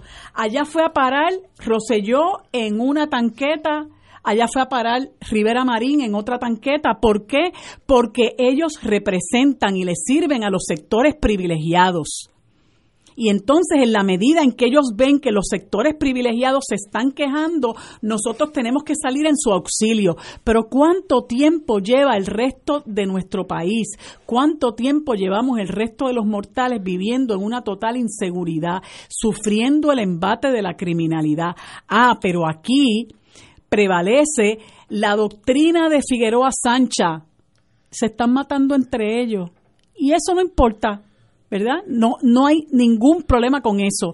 Y tampoco hay visión para entender que en la medida en que aquí comienza a, a mermar el acceso a los servicios esenciales, empezamos a sufrir eh, el, el encarecimiento, pues es obvio que va a aumentar la criminalidad ¿Y a dónde se van a ir eh, las personas este, que quieren, que incurren en conducta delictiva? Bueno, pues donde pueden obtener bienes de consumo, donde pueden conseguir bienes que puedan posteriormente vender dinero, joyas, eh, carros, pues, pues se van para el condado, se van para Ocean Park, se van para el Viejo San Juan, se van a diferentes. No creo que este tipo de situaciones se vayan a dar en los barrios pobres y en los residenciales públicos del país, porque de ahí es que sale la gente que se ve forzada a incurrir en conducta antisocial porque son las comunidades históricamente marginadas y son las comunidades a las que históricamente se les niega el acceso a esos bienes y a esas posibilidades de allegarse los bienes a las que tenemos derecho todos los demás que por alguna razón u otra pudimos hacer una vida distinta. Pero lo que me parece eh, ofensivo, más ofensivo, aún. Es el show este de entregarle una Biblia a Roselló, como si nosotros fuéramos tontos, como si aquí las cosas se fueran a resolver porque a Roselló se le da una Biblia. De hecho, yo no sabía ni quién era la persona, este señor Rivera, que se encargó de, darle la, Biblia a Roselló. Tampoco sé qué vinculación tiene con la organización esta Condado in Action. Este, pero a mí me parece que esto es una falta de respeto al país. Me parece que es una falta de respeto a la gente que en los pueblos, en los campos, que fuera del área metropolitana ha sufrido robos domiciliarios, escalamientos, eh, violaciones, kayaking, eh, atentados a su vida, me da, me, me, parece una falta de respeto con el resto del país, porque es el resto del país al que el gobierno mira por encima del hombro. Esto es una falta de respeto. Igual que es una falta de respeto venir a decir que se va a promover una resolución para investigar la criminalidad en el área de San Juan, que no es otra cosa que no sea caerle encima a la alcaldesa de San Juan, porque dígame usted si no está ocurriendo eh, criminalidad en Bayamón o si no está ocurriendo criminalidad en Baja, o si no hay criminalidad en Ponce, o si no hay criminalidad en Adjunta. Pero la, el objetivo es caerle encima a la alcaldesa de San Juan a quien se le imputa responsabilidad por una situación de la que el gobierno central es directamente responsable, porque ha creado las condiciones de empobrecimiento del país. Aquí quien se tiene que enfrentar a la Junta de Control Fiscal, pararla de casco y decirle, mire, nosotros no le vamos a pagar un chavo más a ustedes, ustedes no nos van a seguir desangrando y aquí no se le van a quitar chavos a las escuelas, a la educación, no se le va a quitar dinero a la universidad, no se le van a quitar dinero a la salud, no se le va a quitar dinero a la vivienda. No, aquí los servicios esenciales nosotros los vamos a garantizar. No es Carmen Yulín, es Roselló y el canciller, esos que estaban dando cara hoy, defendiendo las comunidades privilegiadas, son los que tienen que enfrentarse a los que realmente nos están estrangulando, que es la Junta de Control Fiscal. Pero muchachos, ese canciller es el amigo de Mr. Trump, que lo invitan allí a saludarlo en Casa Blanca. ¿Cómo, le, cómo lo va a cuestionar? Está dentro. ¿Eh? Señores, son las seis y cuarto. Tenemos que ir a una pausa, amigos. Fuego Cruzado está contigo en todo Puerto Rico. Horacio el Negro Hernández, Fidel Morales y Efraín Martínez son solo algunos de los maestros bateristas que se reunirán en el primer encuentro de bateristas afrocaribeños del 22 Festival de Percusión del Conservatorio de Música. Serán tres días intensos de clases magistrales e intercambios musicales enfocados en la tradición del ritmo y el tambor. Primer encuentro de bateristas afrocaribeños del 18 al 20 de octubre en el Conservatorio Conservatorio de Música. Entrada libre de costo. La Parroquia y Academia Espíritu Santo de Levittown presentan a Andy Montañez en Viva la Navidad. ¡Viva Nochebuena! ¡Viva Navidad! Ven y disfruta de una espectacular gala de Navidad en familia. Acompáñeme que en este momento son 55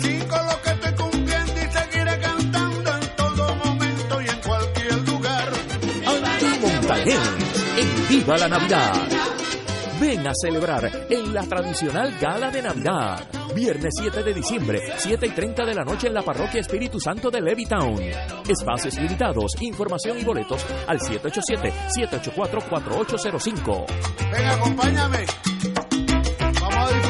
Auspician Grafiarte, Seminario Católico El Visitante, Teleoro Canal 13, Oro 92.5 FM y Radio Paz 810 AM. Fanático del deporte, la mejor información y el mejor análisis lo escuchas los sábados a las 2 de la tarde por Impacto Deportivo con Javier Sabat y el más completo elenco en deportes por Radio Paz 810 AM y en las redes sociales Facebook Impacto Deportivo Radio PR Twitter e Instagram Impacto underscore Deport juntos impactando el deporte nacional. Saludos, te habla Anabel Carrión, presidenta de la Alianza para el Control de Enfermedades Crónicas de Puerto Rico. El sobrepeso y la obesidad son un factor de riesgo para el desarrollo de diabetes, enfermedades del corazón y hasta cáncer. Mujer, evalúa si tu cintura es mayor de 35 pulgadas y en el caso del hombre si es mayor de 40 pulgadas. Toma acción, reduce tus riesgos de salud, modifica tu alimentación y ejercítate para alcanzar o mantener un peso saludable. Un mensaje de ASEC y esta emisora. Y ahora continúa Fuego Cruzado. Como estábamos hablando de los efectos de la merma en ingresos en, la policía, y, eh, eh, entre otros de la, de la lo que ofrece el gobierno a ciudadanos. Hoy sale una noticia ahora mismo de EFE que, que, tiene que ver con el Fondo Monetario Internacional que está hablando de Puerto Rico y dice la economía de Puerto Rico caerá un 2.3 este año, 2018, y 1.1 en el 2010, una, 2019, una tendencia negativa en que Puerto Rico está inmerso desde hace más de una década. Según las últimas previsiones económicas presentadas por el FMI, Fondo Monetario Internacional, esto no es en rojo por claridad, Puerto Rico cerró el 2017 con un decrecimiento de 2.4. Si sumamos el 2017 con 2.4, 2003, 2.3, 2018, ahí hay 4.7 y 1.1 en el 2019 es 5.8 en la actividad económica de Puerto Rico en los últimos tres años. Eso quiere decir que si usted tenía un dólar en el, para entenderlo bien fácil, usted tiene un dólar en el, en el bolsillo, pues cuando termine el 2019 va a tener solamente 95 centavos, porque la economía no está generando esos ingresos para dividirse entre nosotros. Lo más patético de esto eh, es que el, el FMI, Fondo Monetario Internacional, no, no ve soluciones eh, práctica al problema de Puerto Rico, dice que el problema principal es que Puerto Rico arrastra una deuda pública de casi 70 mil millones de dólares eh, y cuyo gobierno está desde el 2016 supervisado por una entidad de control federal impuesta por Washington. Eso es un diagnóstico, si tú fueras paciente y te dicen eso, pues ya tú sabes que no vas a salir para las próximas Olimpiadas porque ese, ese cuerpo está débil y ha ido mermando su capacidad económica en los últimos 10, años, segundo el FMI. Compañero. ¿Qué, ¿Qué, sabrán los economistas y los analistas del FMI, del FMI, perdón, que no sepan los expertos de la Junta de Control Fiscal y del gobierno de Ricardo Rosselló?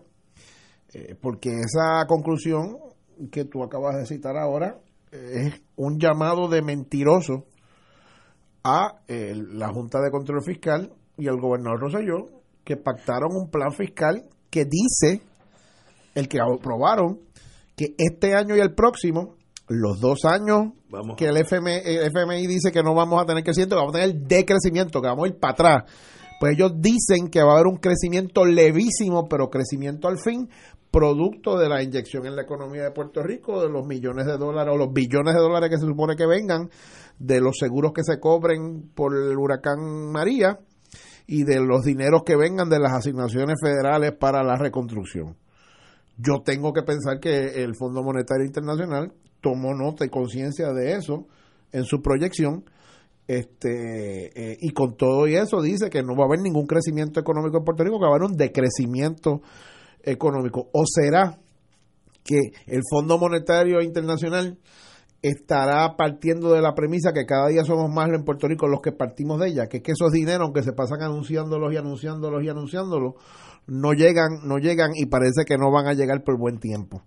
Eh, porque yo, por ejemplo, oigo a la comisionado residente y oigo al gobernador cada dos o tres semanas anunciar los mismos dineros. Los chavos de tu hogar lo han anunciado como 17. La gente se creerá que ya que, serán 500 mil millones de dólares. No, mire, son los mismos que los vuelven y los anuncian y los anuncian. Y cada cuatro o cinco semanas vuelven y los anuncian. Eh, y no acaban de llegar. Hoy, precisamente, la, alcaldesa de San Juan, y yo recuerdo esto porque estábamos en una reunión eh, en preparativo para la nueva temporada de huracanes. Cuando llegó la noticia, llega el coliseo Roberto Clemente, que ustedes saben que junto a otro grupo de compañeros, pues yo he estado ayudando con el asunto de las égidas y demás eh, con un grupo de voluntarios, llegó la noticia de unos 27 millones de dólares de reembolso que se, que se le iban a dar al municipio de San Juan.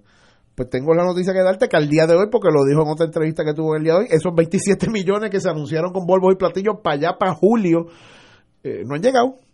Y lo mismo le están pasando a los demás municipios. Entonces, eh, entonces, ¿cómo tú puedes plantearte que la recuperación económica de medio punto, un punto, punto y medio, eh, que pronostica el plan fiscal eh, con los fondos federales se va a dar y con los fondos de los seguros que se supone que estén pagando. Y cuando el comisionado de segundo, seguro dice que no sé cuántos miles de querellas tiene contra aseguradoras pendientes porque no han pagado o han pagado menos o han rechazado pagar los seguros que se suponía que pagaran tras el paso del huracán, eh, pues me parece que la gente del Fondo Monetario Internacional sabe un poquito más de los que adoptaron los números para el plan fiscal que está rigiendo en Puerto Rico eh, y ellos han concluido eh, que lo que dice ese plan fiscal es una mentira y que realmente en Puerto Rico, precisamente porque no está pasando nada eh, productivo, el desarrollo económico va a ser en reversa en vez de como lo ha planteado el gobernador Rosselló y la Junta de Control Fiscal. Compañera.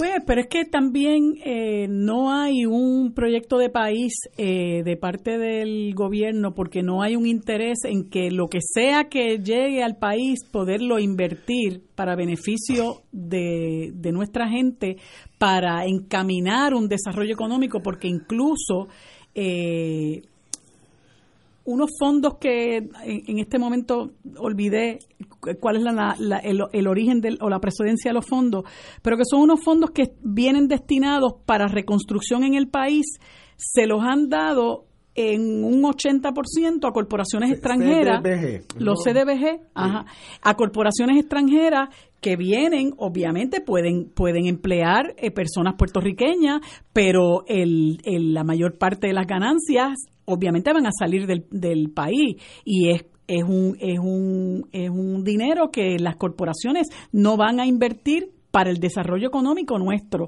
Y esa es la razón por la cual eh, usted ve que la gente se sigue yendo del país. Otro de los problemas que nosotros tenemos, que, que es un problema que tampoco el gobierno quiere abordar, es la fuga masiva de nuestros médicos, la fuga de, nuestros de nuestros eh, eh, profesionales, que nosotros los necesitamos precisamente para encaminar ese desarrollo económico, pero en la medida en que el dinero no se esté utilizando para beneficio de nuestra gente, para beneficio de nuestras empresas, para beneficio del capital puertorriqueño, para la inversión en la economía puertorriqueña, pues el decrecimiento se va, se va a dar. Eh, y lamentablemente, pues, eh, por otro lado, nosotros tenemos las medidas de, control fiscal eh, de la Junta de Control Fiscal que lo que hacen es cercenar el potencial de, de, nuestra gente en desarrollarse. Mira, yo, yo acabo de ver y quiero quería aprovechar esta coyuntura para mencionar una, una, una eh, noticia que para mí es trágica y dolorosa y es y son los recortes que se están haciendo por parte de la Junta eh, de Control Fiscal en lo que llaman las exenciones de matrícula para nuestros deportistas. Yo invito a los a los que nos escuchan a que lean la noticia que hay en la página 50 del Nuevo Día y la narrativa del director atlético del recinto de Río Piedras de la Universidad de Puerto Rico, Freddy Ramos, donde explica cómo el cortar las exenciones de matrícula a los muchachos que son atletas, realmente lo que va a hacer es que va a impedir ese desarrollo de los atletas de nuestro país, porque los atletas salen fundamentalmente de las universidades, de los recintos, los recintos universitarios, y en la medida en que usted le impide el acceso a, a, los, a, los, a los muchachos que son deportistas, porque no pueden pagar la matrícula, porque le han quitado la exención de matrícula, porque la, la, la beca no les da, eh, pues es obviamente un daño enorme que se va haciendo a nuestra juventud. Pero, pues aparentemente la Universidad de Puerto Rico tristemente es un objetivo de que tiene el, el gobierno central y la Junta de Control Fiscal que, que lo consideran un enemigo y están haciendo todo lo posible por acabar con ella. Bueno. María, dice algo que, es bien importante y, qué bueno que lo trajo porque eh, no quería pasar este tema sin, sin, sin hacer hincapié y es bien importante. en este dinero de la reconstrucción, la cantidad de corporaciones y compañías extranjeras eh, que no tienen ningún expertise en particular, o sea, que no es que no las podamos conseguir en, en equivalencia de compañías puertorriqueñas que se están contratando eh, cuando eso salga completo a la luz pública va a ser una cosa escandalosa y yo sé que se está investigando por gente aquí y por gente fuera de aquí. Uno de los casos más escandalosos, que nosotros lo denunciamos a principios del año y no ha corregido, es todo esto que tiene que ver con tu hogar renace. Se ha montado un esquema donde, donde el departamento eh, y por ahí van a pasar billones de dólares, o sea, por ahí no son dos o tres pesos, por ese programa de Tu Hogar Renace y demás, están pasando billones de dólares. Pues el Departamento de la Vivienda, en vez de administrar directamente el programa con sus contratistas, contrató a esta empresa que se llama International Adjusters, de este señor Daniel Craig, para que esa empresa a su vez supervisara a ocho macro, macrocontratistas alrededor de toda la isla, que a su vez entonces subcontratan por ahí para abajo al que va a su casa y la regla. O sea, tú sabes el nivel de burocracia y de, y de tajadas y de cargos por servicio y de, y de comisiones que van desde el que... Entonces, para colmo, cobran tres y cuatro veces lo que ese servicio de reparación de un inodoro, de un lavamano, de un calentador solar, de un techo, de lo que fuera, se cobraría si usted fuera a procurarlo usted privadamente, un solo cliente para su casita, a la industria privada. Y eso no lo digo yo, eso lo han certificado el Colegio de Plomeros, el Colegio de Peritos Electricistas, porque porque nosotros logramos obtener eh, desde la Cámara eh, de estas cosas que de esta gente valiente que están dispuestas a que, a que la verdad se sepa, las tablas de de precios que International Adjusters le permite tener a estos ocho macrocontratistas por servicio. Y, y, están pagando por reparar un inodoro, por reparar un calentador, por instalar una nueva bañera, tres y cuatro veces. Por ejemplo, por un calentador solar se están pagando casi cuatro mil pesos. Entonces, ¿qué pasa? Lo certifica International Adjuster que se le está dando una comisión por administrar los billones, los, qué sé yo, los 2 billones o 5 billones, creo que van por ahí, y, eso va a seguir creciendo. Eh, creo que tenían una ganancia asegurada de 150 millones por ellos supervisar. No por hacer nada, por supervisar. Entonces, a su vez, esta gente consiguieron seguir a su bastinada estos 8 o 9 macro subcontratistas regionales que entonces estos a su vez, sin que nadie supervise esa relación, o sea, estos son los que cobran eh, el triple por instalar un lavamano o por arreglar un lavamano. Pero yo no sé cuánto este, este contratista regional le está pagando al subcontratista de a pie, que es el que va a instalar el, el, el, lavamano o el inodoro o pone el techo o el calentador solar. Probablemente le esté pagando lo que de verdad en el mercado vale instalar eso que es una tercera parte, una cuarta parte de lo que están facturándole a tu hogar renace. Ay, cuando le preguntaron al secretario de la vivienda de Puerto Rico hace unos meses atrás que él creía todo eso, dijo, ah, es que en Río Revuelto hay ganancia de pescadores. Así dijo, eso no, no estoy, no lo estoy caricaturizando, solo cubrió la prensa. Cuando le preguntaron en Río Revuelto, ganancia de pescadores. O sea que aquí guisamos todo. Aquí guisamos todo y, y, al fin, y entonces dijo la otra, que esa la aprendimos en Whitefish, pero la han repetido. Eh, y después de todo, esos chavos son federales, así que la gente no se debe agitar nada porque esos no son chavos nuestros.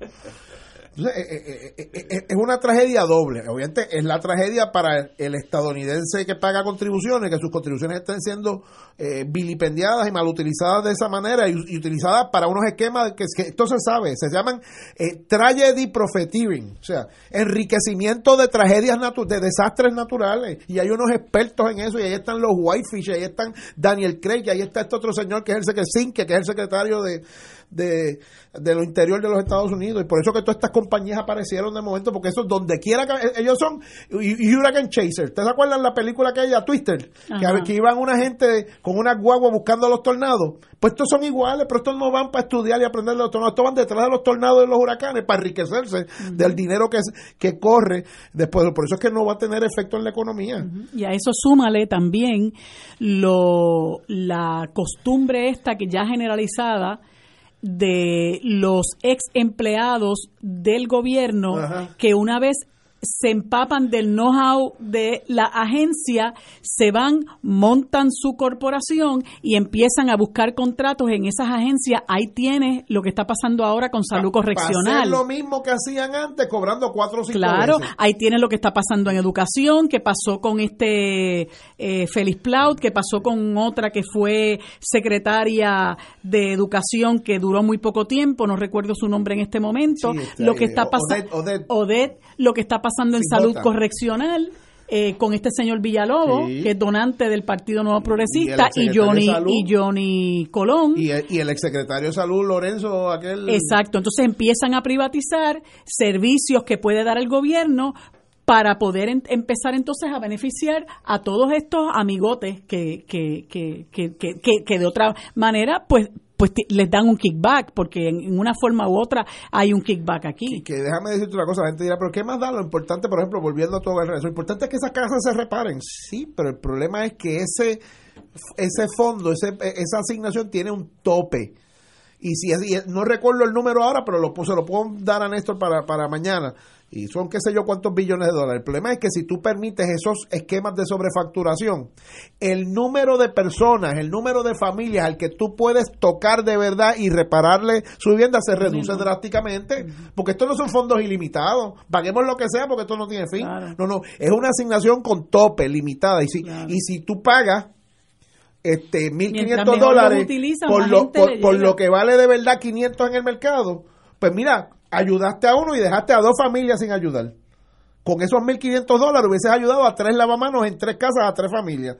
Entonces, ese es el problema de esto y, y, y, porque este asunto de, por ejemplo, tu hogar regase va a traer cola bien, bien prontito. Así que Señores, tenemos aquí una pausa, amigo.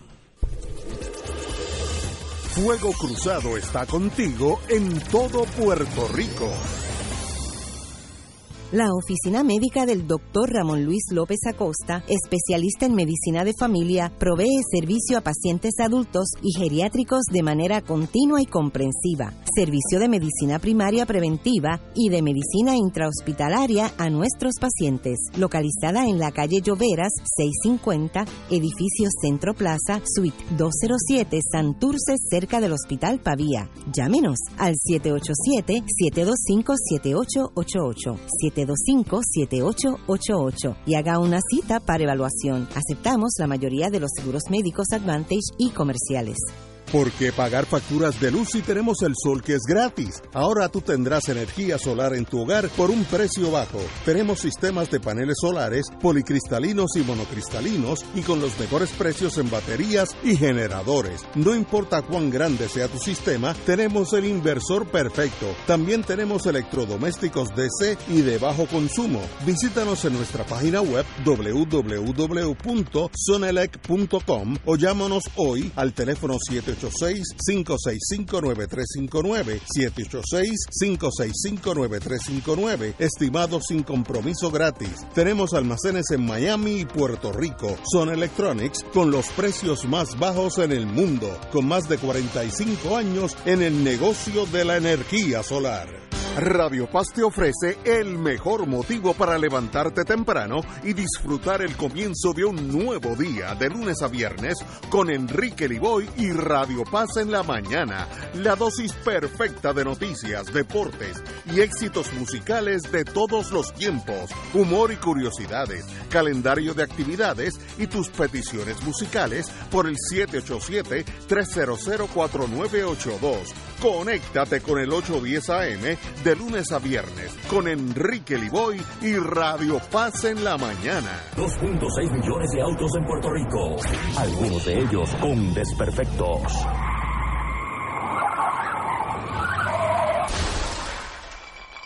Autocontrol.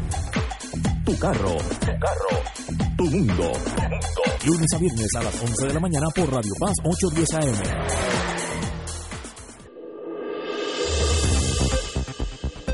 Y ahora continúa Fuego Cruzado. Señores, aquí hay una noticia que, pues, frustra uno porque tiene que ver con las carreteras que yo todos los días eh, caigo y, brinco de boquete en boquete. Y, y voy a leer la noticia del, del vocero. El director ejecutivo de carreteras, Carlos Contreras, admitió ayer el retraso del programa Abriendo Camino, que en dos ocasiones ha anunciado el gobernador Rosselló con una inversión de 652 millones. Contreras reconoció que hasta el momento solo se han subastado proyectos por cerca de 8, o 80 millones Subastado. para los trabajos de reparar y dar mantenimiento a las carreteras. Ahora, ahora viene lo que me levanta la presión. Adjudicó el retraso precisamente a los procesos burocráticos que acompañan la subasta. Y el gobierno no tiene la capacidad de aligerar y hacer unos nuevos procedimientos en este momento de crisis gigantesca en nuestras carreteras. El sistema no responde a las necesidades urgentes de la población o vamos a tardar 15 años en lo que el sistema burocrático de subasta eh, lleva a cabo el tapar los boquetes. De aquí a allá se habrán ido dos o tres carros que desaparecerán en los boquetes, eso se va agrandando con el Va- tiempo. de aquí allá va, a haber un solo boquete. Lo único que yo, lo único que yo, pues, me estoy muy negativo es este rendirse ante la realidad. Adjudicó el retraso precisamente a los procesos burocráticos que acompañan la subasta. Pues cámbielo, para eso es que usted está ahí, para eso es que tenemos la legislatura, o si hay que ir a la legislatura. Este, eh, tal vez estos sean procedimientos internos que no necesitan. Pero Eh, pero, pero ¿cuál es el problema con en una crisis? Porque si esto fuera la carretera de Suiza, yo entiendo que la burocracia coja su término porque hay un boquete en todo el país. Aquí hay un, saliendo aquí de la estación, hay 15 boquetes. Y estamos hablando de un periodo de, de un tramo de 200 metros. No puede el gobierno, sea el anterior, el presente o el futuro, responder ante la necesidad extrema del pueblo o estamos tan anquilosados que eso sencillamente es intocable y hay que esperar en lo que San Juan baje el dedo porque la burocracia es así. No puedo comprender, to- tomar eso como un fe accompli, un hecho consumado. Si el problema son los permisos, pues la última vez que yo chequeé, el gobierno era el que daba los permisos. Y la última vez que yo chequeé también nos habían sometido a una nueva re- reforma de permisos donde los permisos se iban a dar inmediatamente. Pero lo acaba de decir ayer. Por eso. Que el sistema de subasta es muy lento. Pues cámbielo, señor. Mira, pero, pero Ignacio, Es que yo, me- yo te aseguro una Eh, cosa. A la edad mía yo no puedo estar. Estoy seguro que antes de haber, llevar- haber llevado esos proyectos a subasta, primero había que hacer una lista de los proyectos. Y al hacer una lista del proyecto, también tú desglosas cuánto es lo que está disponible. Y en dónde es y a qué municipio afecta. Pero A que no sentaron a los alcaldes populares No, y PNP a preguntarle cuáles de esos alcaldes tenían la infraestructura para hacer ellos los proyectos si se le pasaban los chavos. ok, pero eso, eso, de eso no dice nada él dice que el, el- en el bolsillo la inversión es de 652 millones, ¿Y por- que solamente han subastado 80 porque el sistema es muy lento. Pues uno se desespera y el gobierno no puede remediar eso o es que y es para arreglar infraestructura Pues que eso, existe esto no es- esto no es O sea, para un esto lujo. es para arreglar infraestructura no que ya lujo. se construyó que ya hubo Considero- permiso para hacerla ahora eh, eh, o sea, además de toda esta cosa ¿Cuántos municipios no podrían tener la capacidad para hacer esos trabajos si se les da, se les asigna el dinero y con la- las brigadas municipales y Eso es demás? una- es una ah, buena Te idea. aseguro que a nadie Oh. en la fortaleza y en el Departamento de Transportación y Obras Públicas se le ocurrió hacer, si no querían mezclarlo para que no se pusieran a pelear, pues hubiese hecho dos uniones, una con los 45 alcaldes populares y alcaldesas populares y otra con los 36. Y dice, aquí están la lista de proyectos. En su municipio se van a hacer estos dos, tres, cuatro, cinco proyectos. Nosotros tenemos estos dineros asignados, están ahí en caja. ¿Qué, ¿Cuáles de estos municipios tienen la capacidad, el personal, la infraestructura, el equipo para hacer estos trabajos? Y se le contrata con el municipio y se le y, y, y- y por lo menos se le a- re- se le redime parte de lo que se le ha quitado por un lado y segundo se les ayuda a acelerar el trabajo de arreglar su infraestructura. yo estoy de acuerdo esa idea es buena Estoy seguro que no llamaron a Ramón Luis en Bayamón. Ni Ángel, ni Ángel Pérez en Guaynabo. De Yulín, no olvídate, ni, ni me preocupo en preguntar si ya la llamaron o no, porque la queja le, del jefe va, de va invaden la, la casa alcaldía también. la queja del director ejecutivo de carretera es, cito porque es que esto me molesta, el atraso precisamente, eh, adjudicó el atraso precisamente a los procesos burocráticos que acompañan la subasta. Y el Estado no puede cambiar eso en momentos de emergencia. Pues claro que sí, Pues- pues y particularmente con una Pues, declaración de emergencia, es que pregúntale me- a Luis Fortuño cuando declaró la emergencia energética mira. para pasar la vía verde sin permiso. Pero para eso está el No, pero espérate, vuelve, vuelve al ejemplo que te acabo de dar. Cuando aquí se nos quería tosigar el tubo aquel de la vía De verde, el tubo de la muerte aquel, Luis Fortuño se paró un día y dijo, hay una emergencia energética. Pues muy bien. Por la emergencia energética estoy firmando esta orden ejecutiva dejando sin efecto los procesos ordinarios de permiso. Mire. y todo va a ser fast track. Hubiera sido una mala idea, vamos a estipular Pues, eso. ¿por qué? Pero para eso está el Estado. Pero ¿y por qué el gobernador Rosselló no declara una emergencia de Pues, infraestructura creo- de vial? Yo creo que está pasado de que pase. Eh, Puerto Rico no puede seguir nosotros, los de todos los días, brincando de boquete en boquete, porque el proceso de subasta es muy lento. No, señor. Do what you have to do, compañera, que me va a dar aquí una. Mira, yo, yo, yo creo si- simple y llanamente que yo nunca en mi vida pensé que el país fuera a caer tan bajo y que nosotros fuéramos a vivir semejante miseria.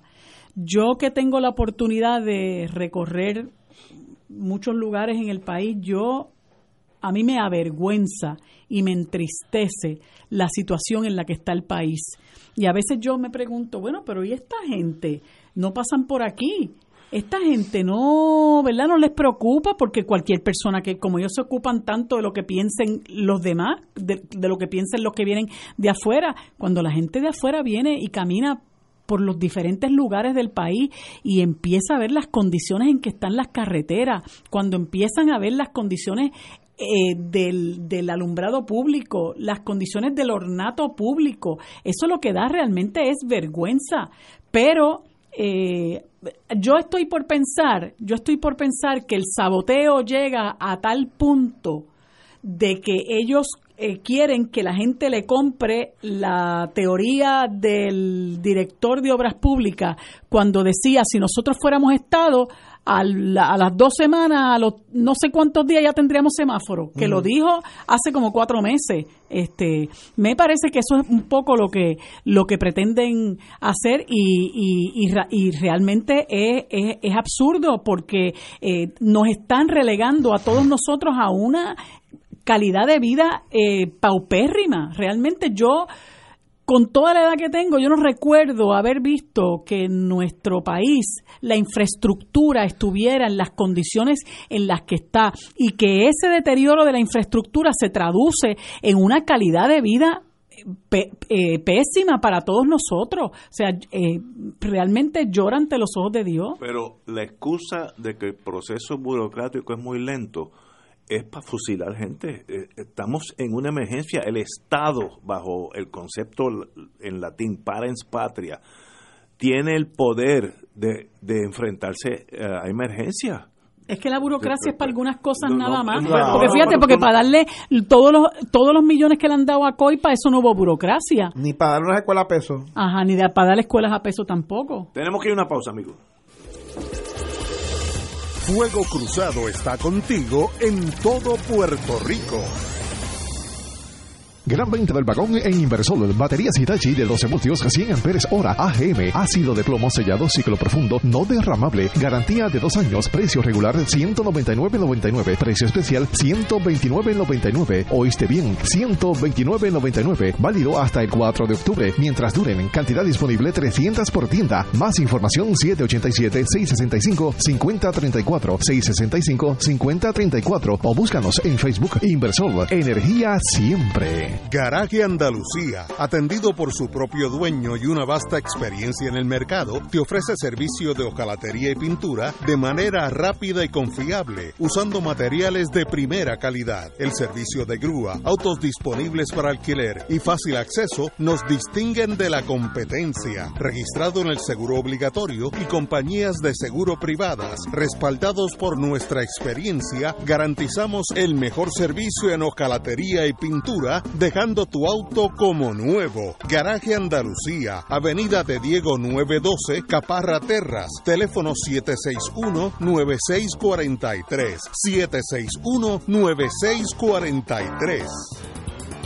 Dale una vuelta al mundo los viernes a las 2 de la tarde y repasa las noticias y acontecimientos más relevantes en la compañía de Reinaldo Rollo, el ingeniero Jorge A. García, los sucesos que trascienden límites territoriales y sus protagonistas son objeto de discusión y análisis de nuestro panel. Para ampliar la perspectiva noticiosa de nuestra audiencia, emprende una vuelta al mundo. Cada viernes, comenzando a las 2 de la tarde por...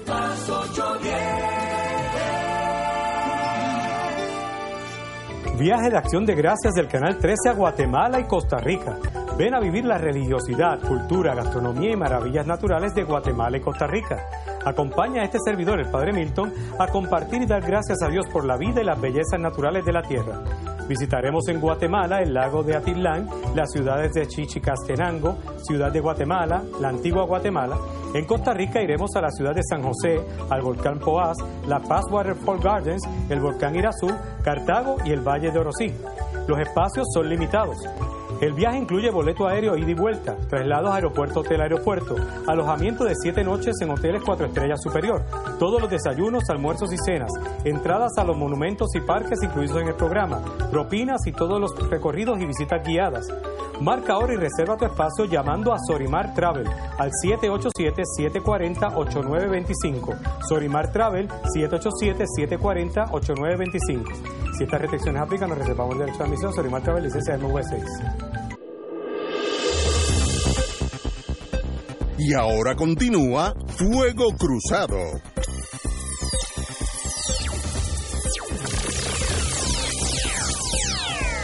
Señoras y señores, regresamos. Vamos a la presidencia de los Estados Unidos porque ahora que eh, hay que tocar eso. El presidente de los Estados Unidos, Donald Trump, avaló la práctica de detener y de registrar toda persona que se sospeche de algo como mecanismo para frenar y evitar la violencia y criminalidad, argumentando que tal sistema funcionó bajo Rudy Giuliani cuando era el alcalde Stop and Frisk. el Stop and Frisk, cuando era alcalde de Nueva York. Cito ahora al señor presidente. Cuando Giuliani era alcalde de Nueva York, tenía un programa muy fuerte de detener y registrar. Y la ciudad pasó de ser una inaceptablemente peligrosa a una de las ciudades más seguras del país. Y creo que es la ciudad grande más segura del país. Tiene que ser aplicado correctamente, pero detener y registrar funciona. Lo malo con eso, señor presidente, yo sé que mi voz allá es irrelevante, es que los que van a stop and frisk, puedo, de cada 10, nueve, Nueve son prietos. o, o, o negro o, O ni- latino. sí. Eh, Eso es eso de calle, eso se llama en el mundo policíaco, estoy seguro que él no sabe esto, eso se llama en el mundo policíaco, los que están en las calles, shotgun justice, justicia a la maceta. Y sencillamente, si tú estás por el Bronx y ves un muchacho que puede ser un, un universitario que regresa a las 12 de la noche de New York University eh, y puede ser un magna cum laude en química, pero es latino, pues tú lo, lo paras y lo registras. Y si tiene algo que se parezca a un cuchillito, una plumita, es una pluma de cortar, eh, pues en Estados Unidos hay una ley, en Nueva York una ley dracónica que se puede chupar seis meses preso. Eso es lo que el presidente dice que debemos eh, implementar a nivel nacional. Stop and frisk deténgase y regístrese el que el policía determine que hay que detener y registrar. Giuliani lo hizo, sí, lo hizo en los años 70, ahora estamos en el siglo XXI, yo creo que ya pasamos esa etapa, pero lo importante es eso que estamos viendo el razonamiento, cómo piensa el presidente de los Estados Unidos. Y recuérdense que para ellos, todos nosotros somos minoría, por tanto estaríamos stopped and frisk cada bloque que caminemos por, por una ciudad a, oscura. Compañero. Bueno, cuando, cuando se decía en toda esta discusión de Cábano que las libertades individuales en los Estados Unidos estaban en juego, pues aquí estamos viendo de lo que se trata. Esta es la agenda de, de Trump y su grupo, que es volver a un estado totalitario, autoritario, donde la presunción es que si tú eres de cierta raza, de cierta religión o de cierto este origen étnico, eh, eres un peligro. Este mm, eh, y eso es una mentalidad que lo que pasa es que el, que el presidente Trump es más pintoresco, pero es la misma mentalidad de, por ejemplo, el presidente Bush II. No olvidemos que el presidente Bush II tenía eh, eh, a, a, Cábano en un momento dado en la Casa Blanca y que al final, este hasta al final de la semana pasada, cuando habían dos o tres republicanos que estaban trancados, el presidente Bush empezó a llamar senadores republicanos a pedir el voto por Cábano. O sea que tampoco nos creamos que esto es una cosa aislada, atípica. El mismo presidente Bush que lleva dos años criticando a, a Trump, le hizo la recta final de conseguirle los dos o tres votos republicanos que faltaban, haciendo llamadas para pedir, para pedir este apoyo para la nominación eh, de Brett Kavanaugh. Así que eh, lo único que esta persona dice, no tiene filtro, dice lo que piensa, dice lo que está en su corazón, y, y, esta agenda de limitar los derechos humanos y civiles de aquel que no es como nosotros, que no es parte de la cultura WASP, eh, de los White Anglo-Saxon Protestants, pues e, es algo que de verdad está en riesgo y por eso es que volviendo al primer tema, las elecciones de noviembre a nivel congresional tienen una importancia porque la pregunta es si se va a validar esto, si se le va a dar una pista de aterrizaje abierta a este tipo de actitud y a este tipo de política o si o si el sistema ese sistema político de ese país va a buscar unos mecanismos de autodefensa y autoprotección eh, frente a, esta a esta agenda eh, tan desacertada. Este es el señor que no hace ni cuatro meses arrancó a niños de los brazos de su de los brazos de sus padres en su guerra en su guerra contra los inmigrantes. Y todavía quedan. Y todavía quedan. Y los otros días yo no me acuerdo cuándo fue yo vi el video este desgarrador de una madre que ve a su hija o hijo de dos o tres años y su hijo ya ni se acordaba de ella. Y la madre bendito es galilla en llanto porque después de que le separaron a su a su bebé año y medio dos años su bebé no la conocía, ya se le había olvidado quién era su madre y el llanto de el llanto de esa mujer para bueno, lo pienso ahora y hasta se me conmueven.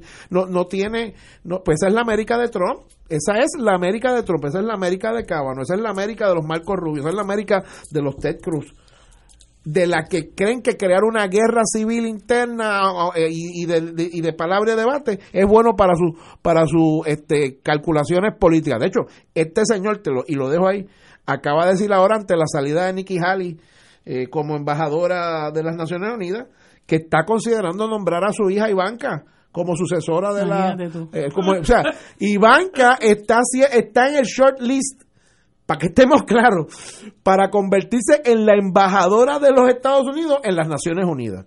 Con eso yo creo que no hay mucho más que añadir. Compañero. Mira este mismo Donald Trump fue el que hace veintipico de años en ocasión de un caso terrible de una eh, eh, agresión sexual a una corredora en el Parque Central de Nueva York, arrestaron a cinco personas, cuatro de ellos eran negros, uno de ellos era latino, de apellido Santana, y los condenaron eh, luego de tenerlos presos por muchas, muchas, muchas horas, ser sometidos a un interrogatorio feroz eh, en unas condiciones eh, realmente opresivas. Eh, se obtuvieron, creo que, confesiones de un par de ellos y esos muchachos fueron encarcelados, convictos y encarcelados por mucho tiempo. esa gente, Donald Trump pidió la pena de muerte contra ellos, que en aquel entonces no, no, no existía ya en Nueva York. Eh, y posteriormente, no recuerdo cuántos años después del encarcelamiento de lo que se conoce como The Park Central Five, eh, estos jóvenes fueron declarados eh, absueltos, ¿no? Fueron exonerados. Aún así, Donald Trump seguía exigiendo que se reinstalara la pena de muerte en, en Nueva York. Esa es la clase de individuo que hoy eh, preside los Estados Unidos. Un individuo que, como bien señalaba Luis, eh, le importa poco arrancar de los brazos de un padre o de una madre a un hijo o una hija y separarlo, que yo creo que pocas cosas pueden ser más desgarradoras que no que esa, como no sea que, que, se lo maten al frente. Eh, y él duerme tan tranquilo.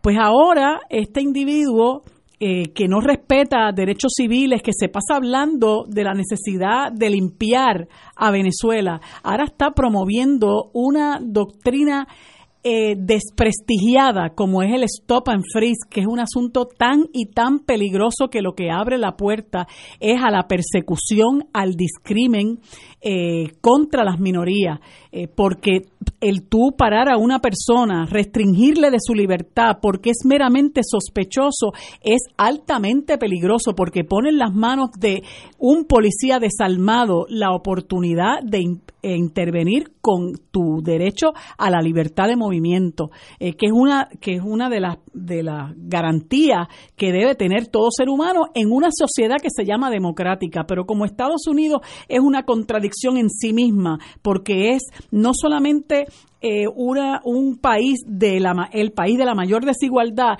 es también el país que se que alardea de respetar los derechos civiles y es el primero que los viola flagrantemente y particularmente a sus poblaciones minoritarias. Yo estoy totalmente en contra de esa política. Si Giuliani lo hizo en los años 70, muy bien.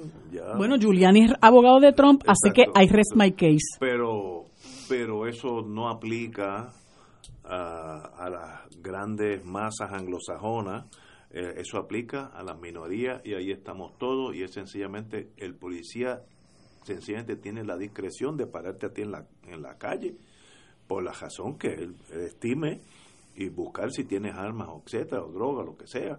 Y eso pues es el principio de un estado policíaco que me recuerda a la Alemania nazi y sencillamente en algún momento el ser humano tiene que ah, dejar sentir que cada vez que le cortan un derecho se aproxima más ese Estado a una dictadura de derecha en este caso y eso siempre a la larga termina mal. Y no olvidemos que este es el mismo señor que, que, que ha buscado 20 maneras distintas de implantar un Muslim ban a la inmigración a los Estados Unidos. O sea, el que ciertas personas no puedan ni tan siquiera entrar porque hay una presunción que si son de X religión son un peligro para los Estados Unidos. O sea, ese es el razonamiento que se está entronizando y esto es sumamente peligroso. Eh, no digo yo para los Estados Unidos, para las minorías en los Estados Unidos. Señores, tenemos que irnos. Mañana es miércoles así es que estaremos aquí a las 17 horas.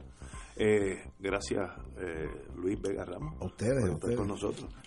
Nos veremos, amigos.